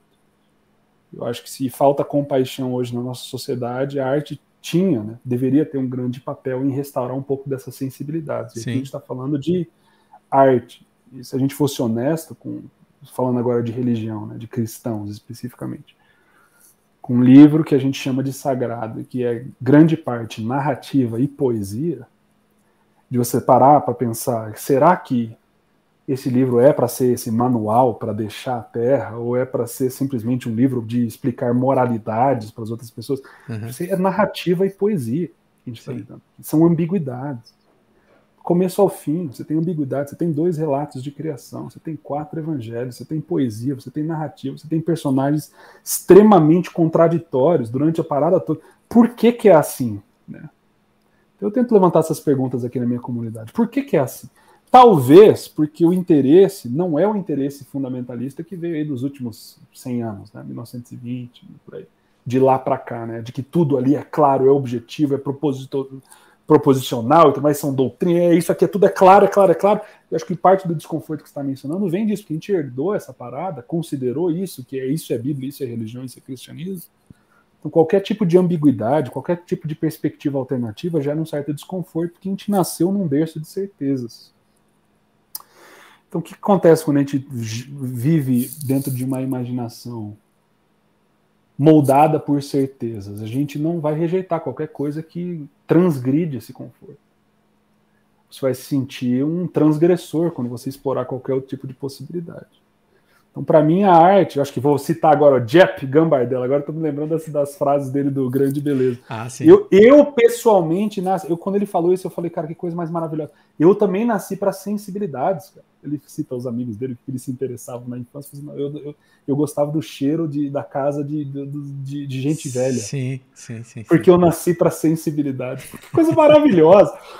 Então, eu acho que eu não sei, mesmo com os arrais, se for falar de música, eu nunca me encaixei no negócio. Eu, eu, eu não sabia. Eu escrevia música em Michigan, como estudante, sem ser reconhecido por ninguém na frente de máquina de lavar. Aí a Sony me escreveu, falou: Você quer, quer que a gente distribua? Sim. Aí eu voltei no Brasil sem saber onde eu estava tocando. Vem tocar nesse festival, oxigênio. Não sei onde eu tô pisando, eu não conheço ninguém. Ah, não, você conhece essa pessoa, esse líder? Esse... Eu não conheço ninguém, eu não sei quem são. Sim. Então é interessante que eu nunca fiz parte disso. E agora vendo o mundo durante essa pandemia, né? O que aconteceu com a religião, com a política, como a pandemia veio, eu falei isso no passado também, como um apocalipse, né? Revelando todas as intenções, as disposições, as sensibilidades políticas e religiosas. Então, cada vez mais eu não tenho interesse não tem interesse de viver nesse mundo. O disco A Trilha de Volta, carreira solo, é uma tentativa de cada vez mais me distanciar de, de não de pessoas que creem ou de que têm fé, porque o brasileiro em geral é um, é um ser humano que vive Sim. pela fé. Uhum. Tantos artistas, de Bob Dylan, foram um explorador espiritual. Leonard Cohen, um explorador espiritual. Eu sou um explorador. Não tem comparação nenhuma com Dylan, Cohen Sim. ou ninguém sou um lixo, mas eu sou análogo a esses e tantos outros no nível de eu estou buscando também. Um seeker, estou buscando, mas uma, uma, um senso, uma clareza de vida em família, em comunidade, com meus vizinhos, que seja honesta, que seja transparente, que seja significativa, não só para mim, mas para eles também. Hoje eu estava falando com meu filho, né? Ele falou: Você está saindo de casa agora? Eu falei: Tô. Mas você vai aonde? Eu falei: Eu vou conversar com o prefeito. O que, que o prefeito quer? Eu falei, o prefeito ele quer falar sobre os desabrigados da cidade. E o papai pode ajudar. Porque daí eu tentei explicar, eu falei, filho, porque é o seguinte, essa trilha aqui, não é nossa vida é igual as trilhas que a gente faz na montanha. Entendeu? Ela tem começo, ela tem meio, ela tem fim. E quando a gente faz trilha junto, filho, eu falei para ele, eu falei, olha, você lembra aquelas placas que a gente vê durante a trajetória toda que fala assim, olha, deixa a trilha melhor do que você melhor do que quando você chegou nela, né? Colhe o lixo, não, não leve nada daqui. Eu falei, filho, a vida é meio semelhante a, a essas trilhas. Então a gente tem que deixar o mundo um pouquinho melhor. E cada vez mais eu vejo que religião não faz sentido, não está colando, as lógicas, as sensibilidades religiosas não fazem mais sentido. É, e eu não estou falando de Bíblia, não estou falando de. Eu estou falando uhum. de a, a, narrativa, a organização, as sensibilidades, a imaginação religiosa. Eu não tenho interesse para essas coisas. Por quê? Porque cada vez mais elas perdem o sentido e não geram frutos, na minha percepção. Então acho que é um. Desculpa ter falado um pouco mais. Não, que é isso. Você até emocionado exatamente. falando sobre essas coisas, mas não, enfim. Pareceu que, que você. Se pareceu para você que você distou, não distou nada do que eu perguntei. Não, é que eu, sei, eu não sei, eu só eu gosto de ter papos abertos, transparentes. Uhum. Acho que esse disco todo é uma é exploração é de mim. Então, acho que, sei lá, eu não consigo falar sem ser sincero, sem ser honesto e compartilhar um pouco do que eu venho sentindo. É, cara, é, e, eu, e eu percebo, porque eu sigo você tanto nos perfis que você atualiza tal, e eu vejo, e eu, eu, eu, eu consigo perceber essa. É, eu vou falar angústia, que eu não sei se é a palavra certa, mas essa, essa inquietação talvez seja a palavra melhor não, acho que angústia e inquietação são palavras que descrevem, acho que meu coração é. já faz um bom tempo, já uns 10, 15 anos. É. E aí eu tava relendo as, as entrevistas que, que eu já tinha feito com você antes, 2014, 2016, vendo coisas assim. E, e eu, eu, eu, lembro quando eu, quando eu fui escrever alguma coisa sobre o, o disco atual, e, eu, e aí depois eu fui reler, eu fiz, cara, eu tô falando a mesma coisa que eu falava em 2014, sobre uma melancolia esperançosa, sobre essa tentativa de de não fugir das dores. E isso é algo que eu percebo de muito tempo em você, assim, de, de não ter vergonha de, fa de falar sobre essas dores. É, marcava muito especificamente em 2014 o que tinha acontecido com você, com sua esposa. Acho que no texto uhum. estava isso, porque quando a gente se encontrou pela primeira vez, que foi lá na local do Marcos Boteiro, em São Paulo, uhum. é, acho que vocês abriram a conversa de um jeito muito informal. Eu não tinha visto vocês ao vivo ainda até então, pessoalmente. Abriram de forma muito informal e você tocou nesse assunto. E aí eu coloquei isso no texto. Eu disse, como é que pode alguém estar tá se dispondo a falar sobre essas coisas de forma tão, tão clara? Hum. E, e, e como que isso muitas vezes é usado no palco, nos filmes, como um artifício oportunista, às vezes, para ganhar atenção, hum. para falar sobre as suas dores e você se, se emocionar hum. e tal. Só que quando a gente vai vendo ao longo dos anos, você entende que não, né? E, e quando eu chego na, no teu disco atual, eu percebo justamente essa tentativa quase de ser a. É, se, os, se os textos, a, as letras em si, já têm uma proposta sobre um olhar para a vida diferente do que. Ou seja, no caminho para onde você está apontando no que você acabou de falar, o próprio gesto de fazer o disco dessa forma me parece ser um, uma proposta também. Ou seja, de ser um disco que algumas pessoas vão estranhar, não vão entender, talvez, vão achar esquisito por essas expectativas que tem, sei lá, sobre você ou sobre seu trabalho, coisas desse sentido. Pois é, acho que, sei lá, muita parte do público vem do, do, de, que tem conhecido a gente como Ozarrais e no começo a gente tinha muitas coisas que a gente achava que a gente tinha que falar. Acho que cada vez mais eu tenho menos vontade de ensinar ou dizer alguma coisa para a pessoa aprender e mais só acho que voltar para esses sentimentos de que a gente já mencionou nos filmes e, e, que acho que movem a gente a se posicionar no mundo de uma maneira diferente, é, lembrando o que de fato importa, né, que é mesa, pessoas, histórias e tantas coisas boas que essas grandes e pequenas belezas que moldam a nossa vida. Então acho que é isso. Isso acho que é a fase que eu tô. Acho que eu já tô aqui já faz como você mesmo disse, já há um bom tempo e acho que o, o processo dos discos eles refletem um pouco disso, né? Acho que tem uma frase na música parte que fala isso, né? Parte de mim se revela nas minhas feições. E outra parte de mim eu escondi em canções. Acho que as músicas meio que revelam, sugerem um pouco dessa do que tem acontecido comigo na minha trajetória existencial, humana. Eu ouvi de novo, né? Ontem me deu vontade de sentar e ouvir o disco. Eu não sou de eu ficar só ouvindo minhas próprias músicas, os meus discos, mas ontem Sim. eu sentei para ouvir o último dos Arraias, o Como Então Viveremos. Sim. E acho que ali já estava bem claro, já, tipo, a trajetória toda, né? De dia até instante no final. Uma, uma leve desconstrução para buscar um caminho talvez um pouco mais saudável de vida. E eu acho que a trilha de volta vem é, não para dialogar com o que veio antes, mas vem como uma continuidade natural disso tudo, né? de relembrar o que de fato importa na vida, além de todas essas retóricas e discursos e lógicas e ensinamentos e teologias e sensibilidades é, para essa vida secreta. Sim. Hidden Life, do coração e da vida. É, olha. É. Pô, é... aproveitando que a gente tá falando de música agora, eu, eu, eu queria saber o que é que tu anda ouvindo, e aí para dar uma refrescada na memória, enquanto você vai lembrando o que é que você tá ouvindo recentemente, o que é que você gostou, que é, Primeiro dizer que quem quer saber o que o Thiago tá ouvindo, basta ir no Spotify, no perfil dele, onde tá o disco. Tem uma playlist chamada é, Influências, ou Inspirações. Inspirações. inspirações. Né? E lá vai ter Tim Bernardes, Bob Dylan, o Bird, Bird, Bird, como é que, como é que pronuncia? O, o produtor? Ah, o, o, o Bird. Bird, Bird, Bird, ok, Bird. Bird. É. É, tem música dele, tem The, The Paper Kites, eu acho, é isso? Tem um monte de coisa lá. Tem bastante coisa, tem Maro, é, né?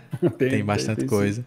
E aí na tua lista de 2021, 2020 na de 2021 você não colocou discos, mas na de 2020 tinha Phoebe Bridgers, tinha Asgaia, que eu acho que é assim que fala, Fleet Foxes, The Lone Below, o folclore uhum. da Taylor Swift, que é, se tornou. Foi, foi, o disco que virou a chave com Taylor Swift comigo, que me fez gostar do. Foi. Do não, dela. ela já era. Acho que todo mundo. Acho que toda vez que eu ia para Nashville, todo mundo lá sabe que ela é mainstream, aquele negoção, né? Uhum. Todo mundo sabia que, além de toda a estética sonora, que não é muito atraente para mim, Sim. sabia que por detrás de tudo isso tinham composições sólidas, que ela sabia Sim. escrever música. É. Então, para mim, o folclore foi o momento em que a habilidade absurda dela de escrever música se juntou com uma sonoridade que eu gosto. Sim, sim. É, então, para mim, acho que foi por isso que foi mais interessante. É. Mas, mas, desde antes a gente já sabia que, pelo menos é, pra mim, ficou bem, era bem que claro era uma grande compositora, estava claro, assim, só não. É, só exatamente como você falou, na forma da, da canção, é, nos arranjos e tudo mais, não era o que atraía, talvez, quem gostasse de algum som de, como mais próximo do que é o folclore, né? Isso. E. E aí tem Gustavo Bertoni também aqui na lista de 2020, que foi um disco que eu também gostei bastante. E eu, tô, eu não sei qual é a canção do da trilha de volta que me lembrou muito. É, na hora que você começou assim, eu fiz, caramba, isso me lembra demais Gustavo Bertoni, que eu acho que é. Eu acho que é Lavoura, se eu não estou enganado, que tem, tem uma, várias sobreposições de voz e é um, um timbre mais grave teu. Eu lembrei, uhum. Ah, caramba, eu preciso saber, preciso saber dele se ele estava ouvindo Gustavo Bertoni. Na cara, época. eu não lembro. É como eu falei, a gente ouve tanta coisa. É, cara, na hora uhum. que a gente vai sentar para. Eu nunca fui um artista, acho que. Pelo menos, acho que no começo, talvez o primeiro disco que a gente fez, a gente tinha certas referências, a gente queria que essa bateria soasse desse uhum. jeito. Sim. Mas acho que de lá para cá, nunca entrei no estúdio falando assim, olha, tenho essas referências e quero que soe é, assim. Né? Mas, mas é... E o bonito é que não é que não vai soar como outras coisas, Sim. é que o processo vai ser muito mais orgânico, muito mais misterioso e muito mais especial. É, e, então e deve que... ter muita coisa assim, mas eu não lembro que eu tava ouvindo. Que, e eu acho que tu, é, tu, gosta muito de The National, não é isso? Não. National, sim, eu sim. e meu irmão. Inclusive, então, eu acho que ali é, atrás ali que é no fim das contas é uma é uma origem para para os dois, eu acho que tem muita coisa do The National no trabalho solo. Do eu lembro Gustavo que a gente estava estava ouvindo eu e o André a gente ouvia ouviu muito. O André que me apresentou. O André gosta mais de Bom, a gente gosta de rock em geral, né? Mas ele que sempre tá de olho nas bandas ou pelo menos no passado ele estava muito ligado no que saía, ele que me apresentou da National, eu amei, achei incrível. E Guerra, acho que quando a gente gravou Guerra, as baterias, né, meio que, eu falei assim, ó, tem que soar, o André queria que soasse bem semelhante às baterias da National, então isso eu me lembro. Mas de Lavoura eu lembro que eu estava lendo, não que eu estava ouvindo, eu estava lendo Carrascosa, é, o Diário de um Ausente, e aí eu chorava em avião lendo esse livro aí, um, a aeromoça não estava entendendo nada. Então tem muito do vocal. É, pois é, você quer um doce. É, o Diário de um Ausente, Caderno de um Ausente, o Diário de um Ausente, não lembro agora. Mas o vocabulário do Carrascosa, a sensibilidade que ele escreve, mexeu muito comigo. E lembro quando eu escrevi Lavoura. Caderno de um Ausente. Ele, me, ele, me, ele mencionou essa palavra lavoura, comparando a vida a uma lavoura, e, e isso aí mexeu muito comigo. Aí quando eu fui escrever a música com meu irmão, acho que essa imagem Pô, sensacional. Já estava na minha cabeça.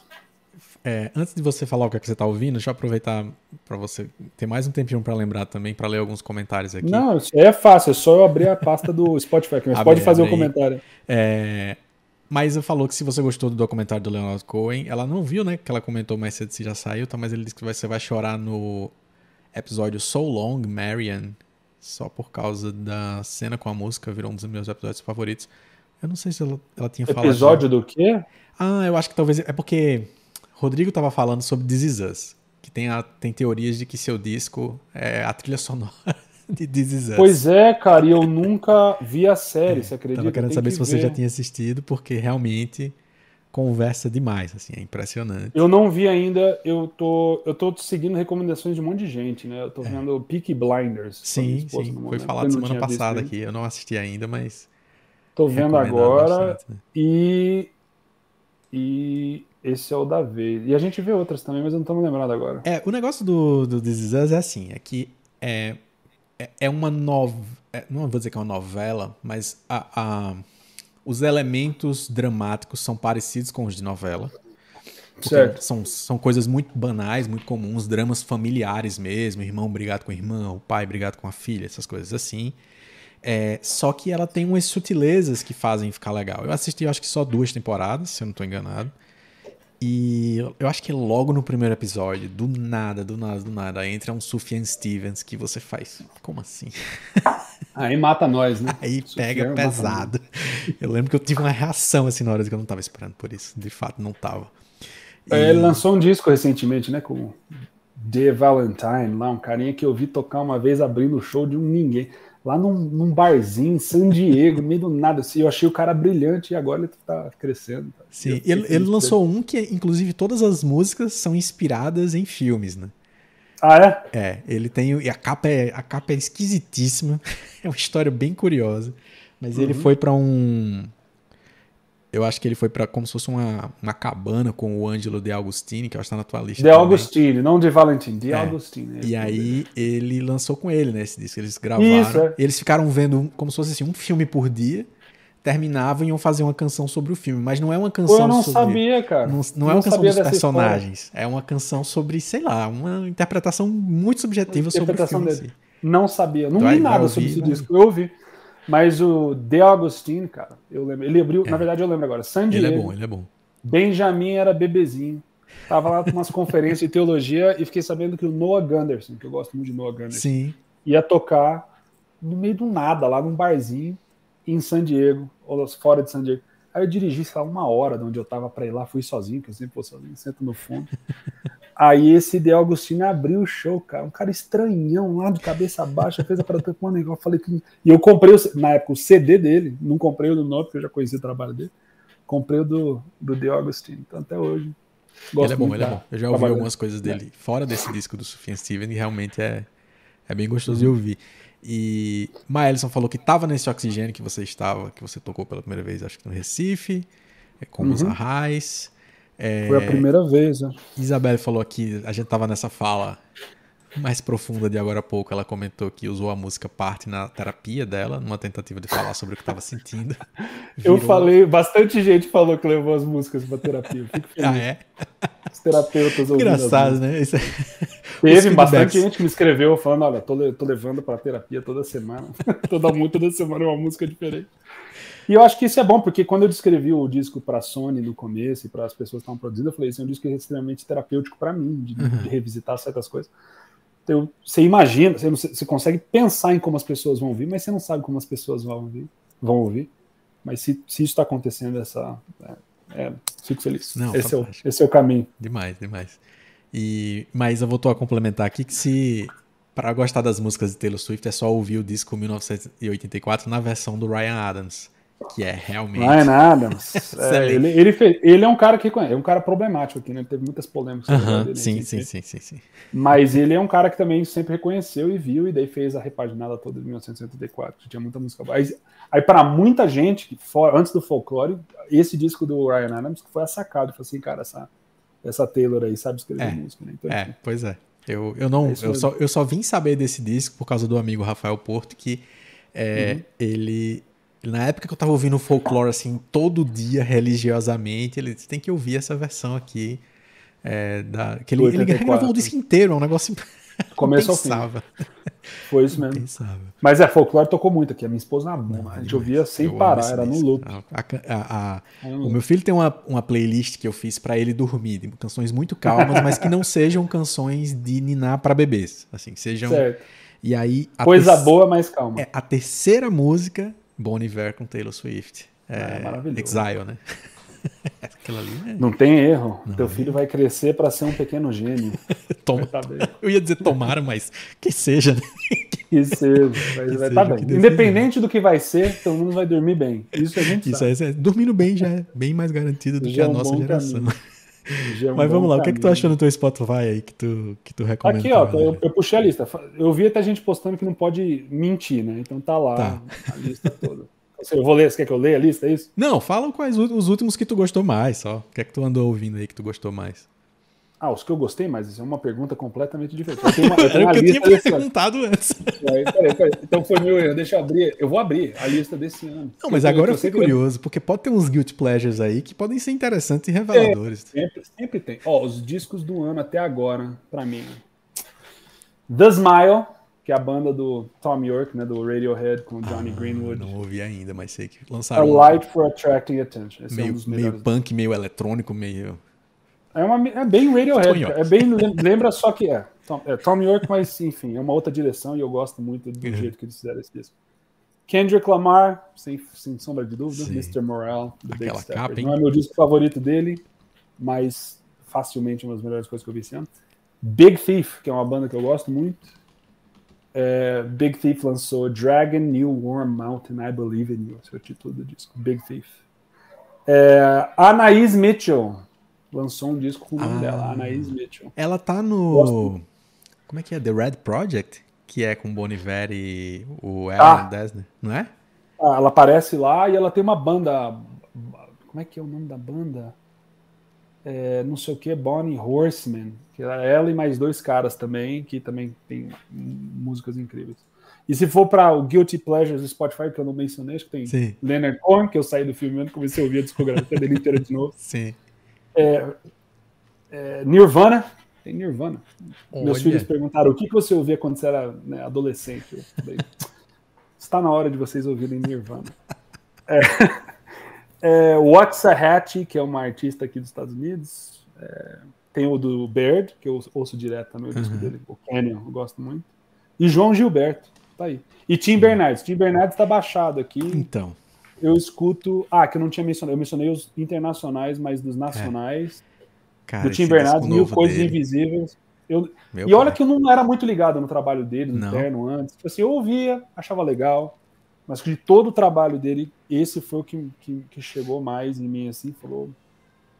É, eu. eu... Trata de, de, de, coisas transcendentes, né? De universais, e não, fala da e ele já fazia isso, acho, no anterior. O anterior eu acho, pois é, eu acho eu que é a obra-prima dele, mas o, o novo é muito bom também. É, eu não sei porque os outros eu achava, eu achava considerando o cenário nacional, eu falava assim, cara, isso aqui é extremamente bom, bem produzido, tudo, uhum. cara, isso é um talento absurdo.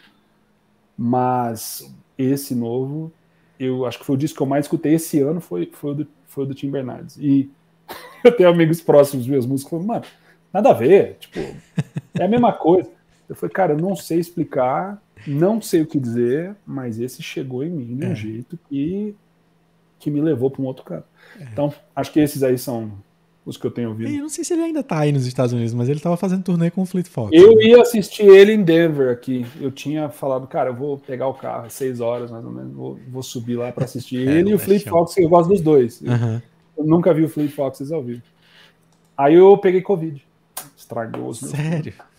Caramba. Pela primeira vez em todo desde o começo da pandemia, tive que pegar uns aviões aí, tava com máscara, ninguém tava de máscara. Falei, eu vou voltar com Covid. Voltei com Covid. Então não teve nenhum jeito. A Maísa conseguiu lembrar aqui o nome da banda da Anais Mitchell é a Bonnie Light Horseman. Isso, Bonnie Light Horseman. Elas estão lançando um CD novo esse ano também. Já vai pra lista sem ouvir. Já tem. já, sem ouvir já vai pra lista. Eu gosto muito do trabalho deles, o que eles fazem, mas no momento o disco solo dela eu gostei muito. Músicas bem simples, bem singelas também. Eu gosto, eu gosto dela. Excelente. Cara, e no eu já, como eu já, a gente já falou sobre o seu preferido no começo, geralmente eu eu pergunto no final esse preferido definitivo da vida, assim. Você já falou que uhum. seria impossível responder um só. É, é, difícil, mas sei lá. Mas aí eu lembrei que é, você. O teu disco fala é, involuntariamente, talvez, ou indiretamente sobre paternidade, porque tem vários momentos que refletem essa coisa de estar com os filhos e tal, e domingo é dia dos pais, pelo menos na semana em que a gente está gravando esse episódio, se você estiver ouvindo do futuro, nos perdoe, mas domingo é dia dos pais aqui uhum. no Brasil. E eu fiquei pensando, você tem algum filme que fala sobre relação entre pai e filho, ou sobre paternidade que tu gosta mais, assim? Tem, claro. É, o, acho que o imediato que me vem, me vem dois de imediato na cabeça. É, um que teve uma influência, acho que nesse disco, principalmente ao tratar de passagem do tempo e corpo e culpa e todas essas imagens, que é outro do Sorrentino chamado Youth, Juventude. Certo. É, esse é um que explora temas de paternidade, de tempo, de mortalidade de uma maneira Sorrentino. Então eu já falei bastante Sorrentino, então vou pular isso. Mas esse teve um impacto grande. Acho que Grande Beleza e Youth são filmes que me mexeram muito comigo e, e, e certos temas aparecem nesse disco de uma maneira ou de outra. É, a Vida é Bela, acho que é o outro que vem de cara assim, imediatamente na minha cabeça, né? Do Roberto Benini. Benini, é. A Vida é Bela, mano. Aquilo lá me destruiu também emocionalmente, o jeito que ele tratava o filho dele. É e acho que eu, eu vi, obviamente, antes de ter meus próprios filhos, mas quando eu vi a primeira vez, eu falei, eu quero ser esse tipo de pai, entendeu? Que, que acho que nesse aspecto, a paternidade e arte meio que, que caminham mais juntas, né? No sentido Sim. de você tentar criar uma outra maneira de enxergar o mundo ao redor. Eu falei dos Goonies no começo, então a gente agora vai fazer do começo ao fim, vamos ver os mesmos temas, né? Uhum. De você enxergar a caverna e aventuras onde não existem, né? Sim, você poder sim. se posicionar. Mas existem, se você quiser, entendeu? Você pode criar. Então, acho, acho que é, A Vida é Bela hum, mexeu muito comigo nesse sentido, assim, eu quero ser esse tipo de pai, entendeu? Que, que tenta criar uma atmosfera, um, um, uma maneira de se posicionar no mundo com meus filhos que, que, que, tenta zelar e proteger o máximo possível esse, esse período da, da, da criancice, né? da juventude, da, dos primeiros anos, né? Tem um, um, artista que eu ouvi falar uma vez comparar a juventude, né, a infância, não juventude, a infância, a um Éden. Né, e eu menciono Éden no disco também, né, a um retornar para o Éden. Quando a gente perde a inocência, quando a gente perde, a gente sai desse Éden que é a infância. Né? Então acho que a Vida é Bela mostrou uma imagem de paternidade onde a gente tenta proteger e zelar e cultivar a, a, se eu for falar de palavras religiosas, a santidade, né, o território sagrado nessa infância, o máximo possível para que, sabendo que a vida já é curta, caótica, sofrida, difícil, tentar proteger o máximo possível as crianças disso tudo, o máximo possível até eles encararem Sim. a vida de fato como ela é por si mesmos. Então acho que Youth e A Vida é Bela são dois filmes que eu posso mencionar Excelente. aqui. aqui nos comentários, é, Rodrigo lembrou de Boyhood, do, do Richard Linklater. Sim, e sim. Capitão Fantástico, que é com o Viggo Mortensen. Nossa, bom, bom. Capitão Fantástico é outra granada, gostei muito. As lições, né, as reconciliações que, que ele tinha que fazer também, acho que também é uma sim. grande imagem dos, dos é, compromises, né, do, dos, dos sacrifícios, não é sacrifícios, mas dos, das tréguas que você tem que fazer para a vida em família, né, com os filhos e tudo mais. Sim. Os sim. altos ideais que a gente tem para a vida real como ela é. É, não, total. Enquanto Capitão tu estava falando, eu acabei lembrando de um que eu não tinha lembrado o quanto que a figura paternal é é o, o, tema do filme que é Guerra dos Mundos do Spielberg com Tom Cruise. Oh, sim, como sim. que o filme inteiro é ele se esforçando o tempo todo e ainda assim é, não só se esforçando para para ser o para ser o herói, mas para salvar ali, né, os filhos, proteger os filhos, mas como que ainda no final ainda é assim um tapa na cara dele mesmo sobre a importância da família e é... É, cara, esse tema é você quer me fazer chorar, é me, me tacar para ver filmes sobre isso, livros sobre isso, Sim. essa relação de pais e filhos, mães e filhos, né? E, e essa dinâmica toda mexe muito comigo. É, o, o sempre em frente que, que a gente estava falando, né? totalmente. Apesar de não ter a figura paterna ser justamente o que desencadeia, né, o problema que o pai enfrenta, é o que desencadeia toda a narrativa do filme, mas uhum. justamente essa relação entre quem cuida e quem está sendo cuidado tal, e Saiu agora do Will Smith também, naquele que concorreu ao Oscar, né? Dele da Serena ah, Williams. Sim. É... Esqueci como é que é o nome em português, mas é. Eu também esqueci agora Serena. o nome do filme. Mas, mas, de novo, mostra. Já eu choro. Qualquer coisa, pode ser qualquer qualidade se tem pais, filhos, filhas, mães, esse tipo de coisa, eu, eu fico emocionado. Sim. É bonito de ver. E qual é o seu filme guilt pleasure? O que é que tu tem vergonha, entre aspas, de dizer que, que ama? Vergonha? Que Ou que acha que as pessoas vão dizer, nossa, ele gosta desse filme. Cara, deixa eu tentar pensar.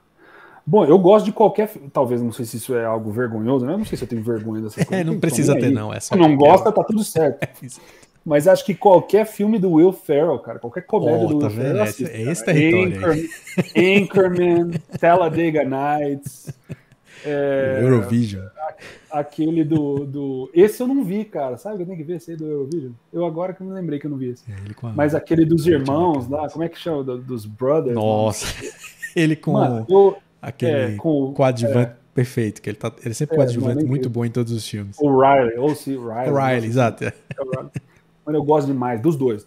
Então, toda a comédia do Will Ferrell, acho que esse seria um guilty pleasure é, para mim, eu e meu irmão. E tem aquele Wedding Crashers também, que é com o outro, loirinho e o ah, Vince, o Vince Vaughn. Vaughn com o Will isso. o Wedding Crashers, aquele que filma. Eu gosto de comédia, gosto de rir, tem que rir, né? A vida tá aí pra...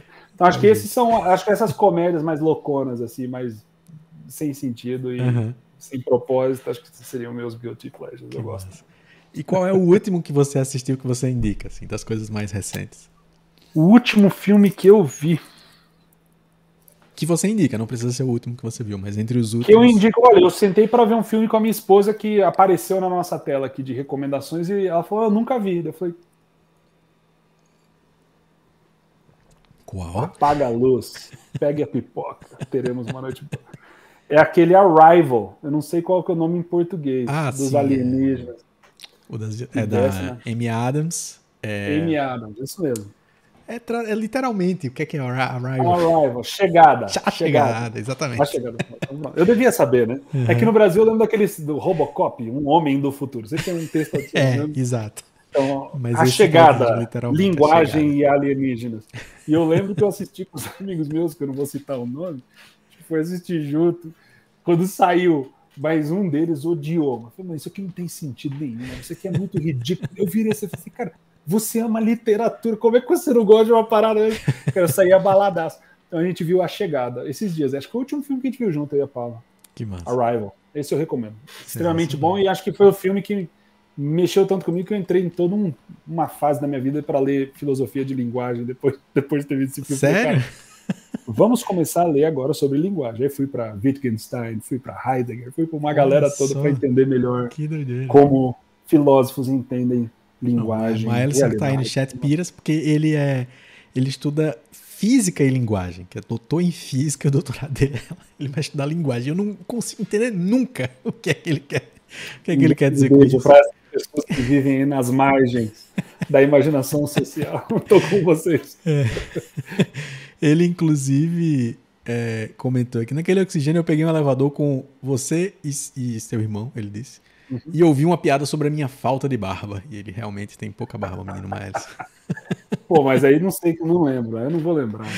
É, ele disse: a chegada é uma linguista, um linguista e um físico, e o Livan Shiroma, que tá aí também, falou sobre a sincronicidade, vínculo da mãe com o filho, pai espectador. Eu acho que ele tá falando justamente de, de a chegada também. Né? É, Pô, é toca nisso daí também. É. Sensacional. Pô, Tiago, muito obrigado, velho, pelo papo. Sensacional. Alegria, cara. Obrigado pelo convite. Sempre bom te ver. Muito bom. Não Sempre deixe... bom falar português é. e explorar essas Excelente. coisas boas. Espero todas. poder vê-lo pessoalmente mais vezes, quem sabe aí em breve. Com a sua... Quero, acho que é. depois de ter visto o documentário, você vê como mexe muito comigo, filme, cinema e tudo mais. Né? Eu saí tão inspirado daquele negócio do Leonard Cohen, cara, que eu voltei e falei, já liguei. Falei assim, eu vou aproveitar esse momento que eu tô animado com alguma coisa que eu faço e vou organizar um monte de coisa, porque depois, quando cair, já tá feito mesmo, já não tem mais o que fazer. não tem o que fugir. Eu falei, mano, eu vou voltar pro Brasil. Eu liguei pro Hugo, um amigo meu no Brasil, que faz todas as imagens, os clipes uhum. que faz. Eu falei, mano, Sim. vamos organizar, vamos fazer. Eu vou, vou tocar em, em, qualquer lugar, na rua, em creche, em teatro, o que for, mas a gente vai girar esse Brasil. Normalmente a gente marcava turnê antes em lugares que a gente sabia que tinha público e tudo uhum. mais. A gente fala assim, cara, tem demanda, então vamos lá. Mas com esse, cara, eu tô tão inspirado em simplesmente entrar em qualquer buraco e tocar as músicas de novo, voltando, para as pessoas sentirem. Sim, sim. Certas coisas que acho que todo mundo quer sentir de uma maneira. Venha, venha. Então, enfim. Então a gente se vê em breve. Eu tô em João Pessoa, na Paraíba, onde você já esteve, mas se você estiver por perto, eu vou dar um jeito de ir e a gente. Amigo, eu preciso boiar no mar. Isso precisa acontecer. Então, João Pessoa sempre é uma alegria boiar por lá. Vai ser excelente. Conta comigo para vir para cá e, obviamente Deixe um recado para todo mundo que está assistindo e ouvindo. Vão lá no Spotify, na sua plataforma de áudio que você mais gosta, onde você tem no YouTube também. Vai ouvir a trilha de volta, o novo disco de Tiago Arraes, porque vale muito a pena. Recomendo você eh, colocar o disco para tocar enquanto você estiver vivendo um momento que você tem a sensação assim de que é aquele momento único na sua vida. Se você tem filho, bota o filho no colo, se você está almoçando, só banalmente, assim, almoçando com a sua esposa, almoçando com a sua namorada e ouve, vai no carro numa viagem. É um disco que tem muito. Ele é, ele é uma. Como o pessoal tava brincando com This Is Us, é como se ele fosse uma excelente trilha sonora para os momentos simples da vida, assim. Ele tem traz é essa sensação o tempo todo. É muito bom. É isso aí. Obrigado, Ricardo. Cara, Mais muito uma obrigado vez pela... também. Um abração, um abraço na família toda. E todos que assistiram. Obrigado pra galera que for por aqui também. Sejam bondosos, peguem leve. A gente tá falando de arte. Né? Sejam, sejam legais. Um abraço. Valeu, Dessa. Valeu, Livan. Valeu, Foco da World. Valeu, Rodrigo. Valeu, Maelson. Todo mundo que apareceu por aqui. Um abração para vocês. Não se esqueçam de se inscrever no canal. Deixe seu like, isso ajuda demais. Um abraço e até a próxima.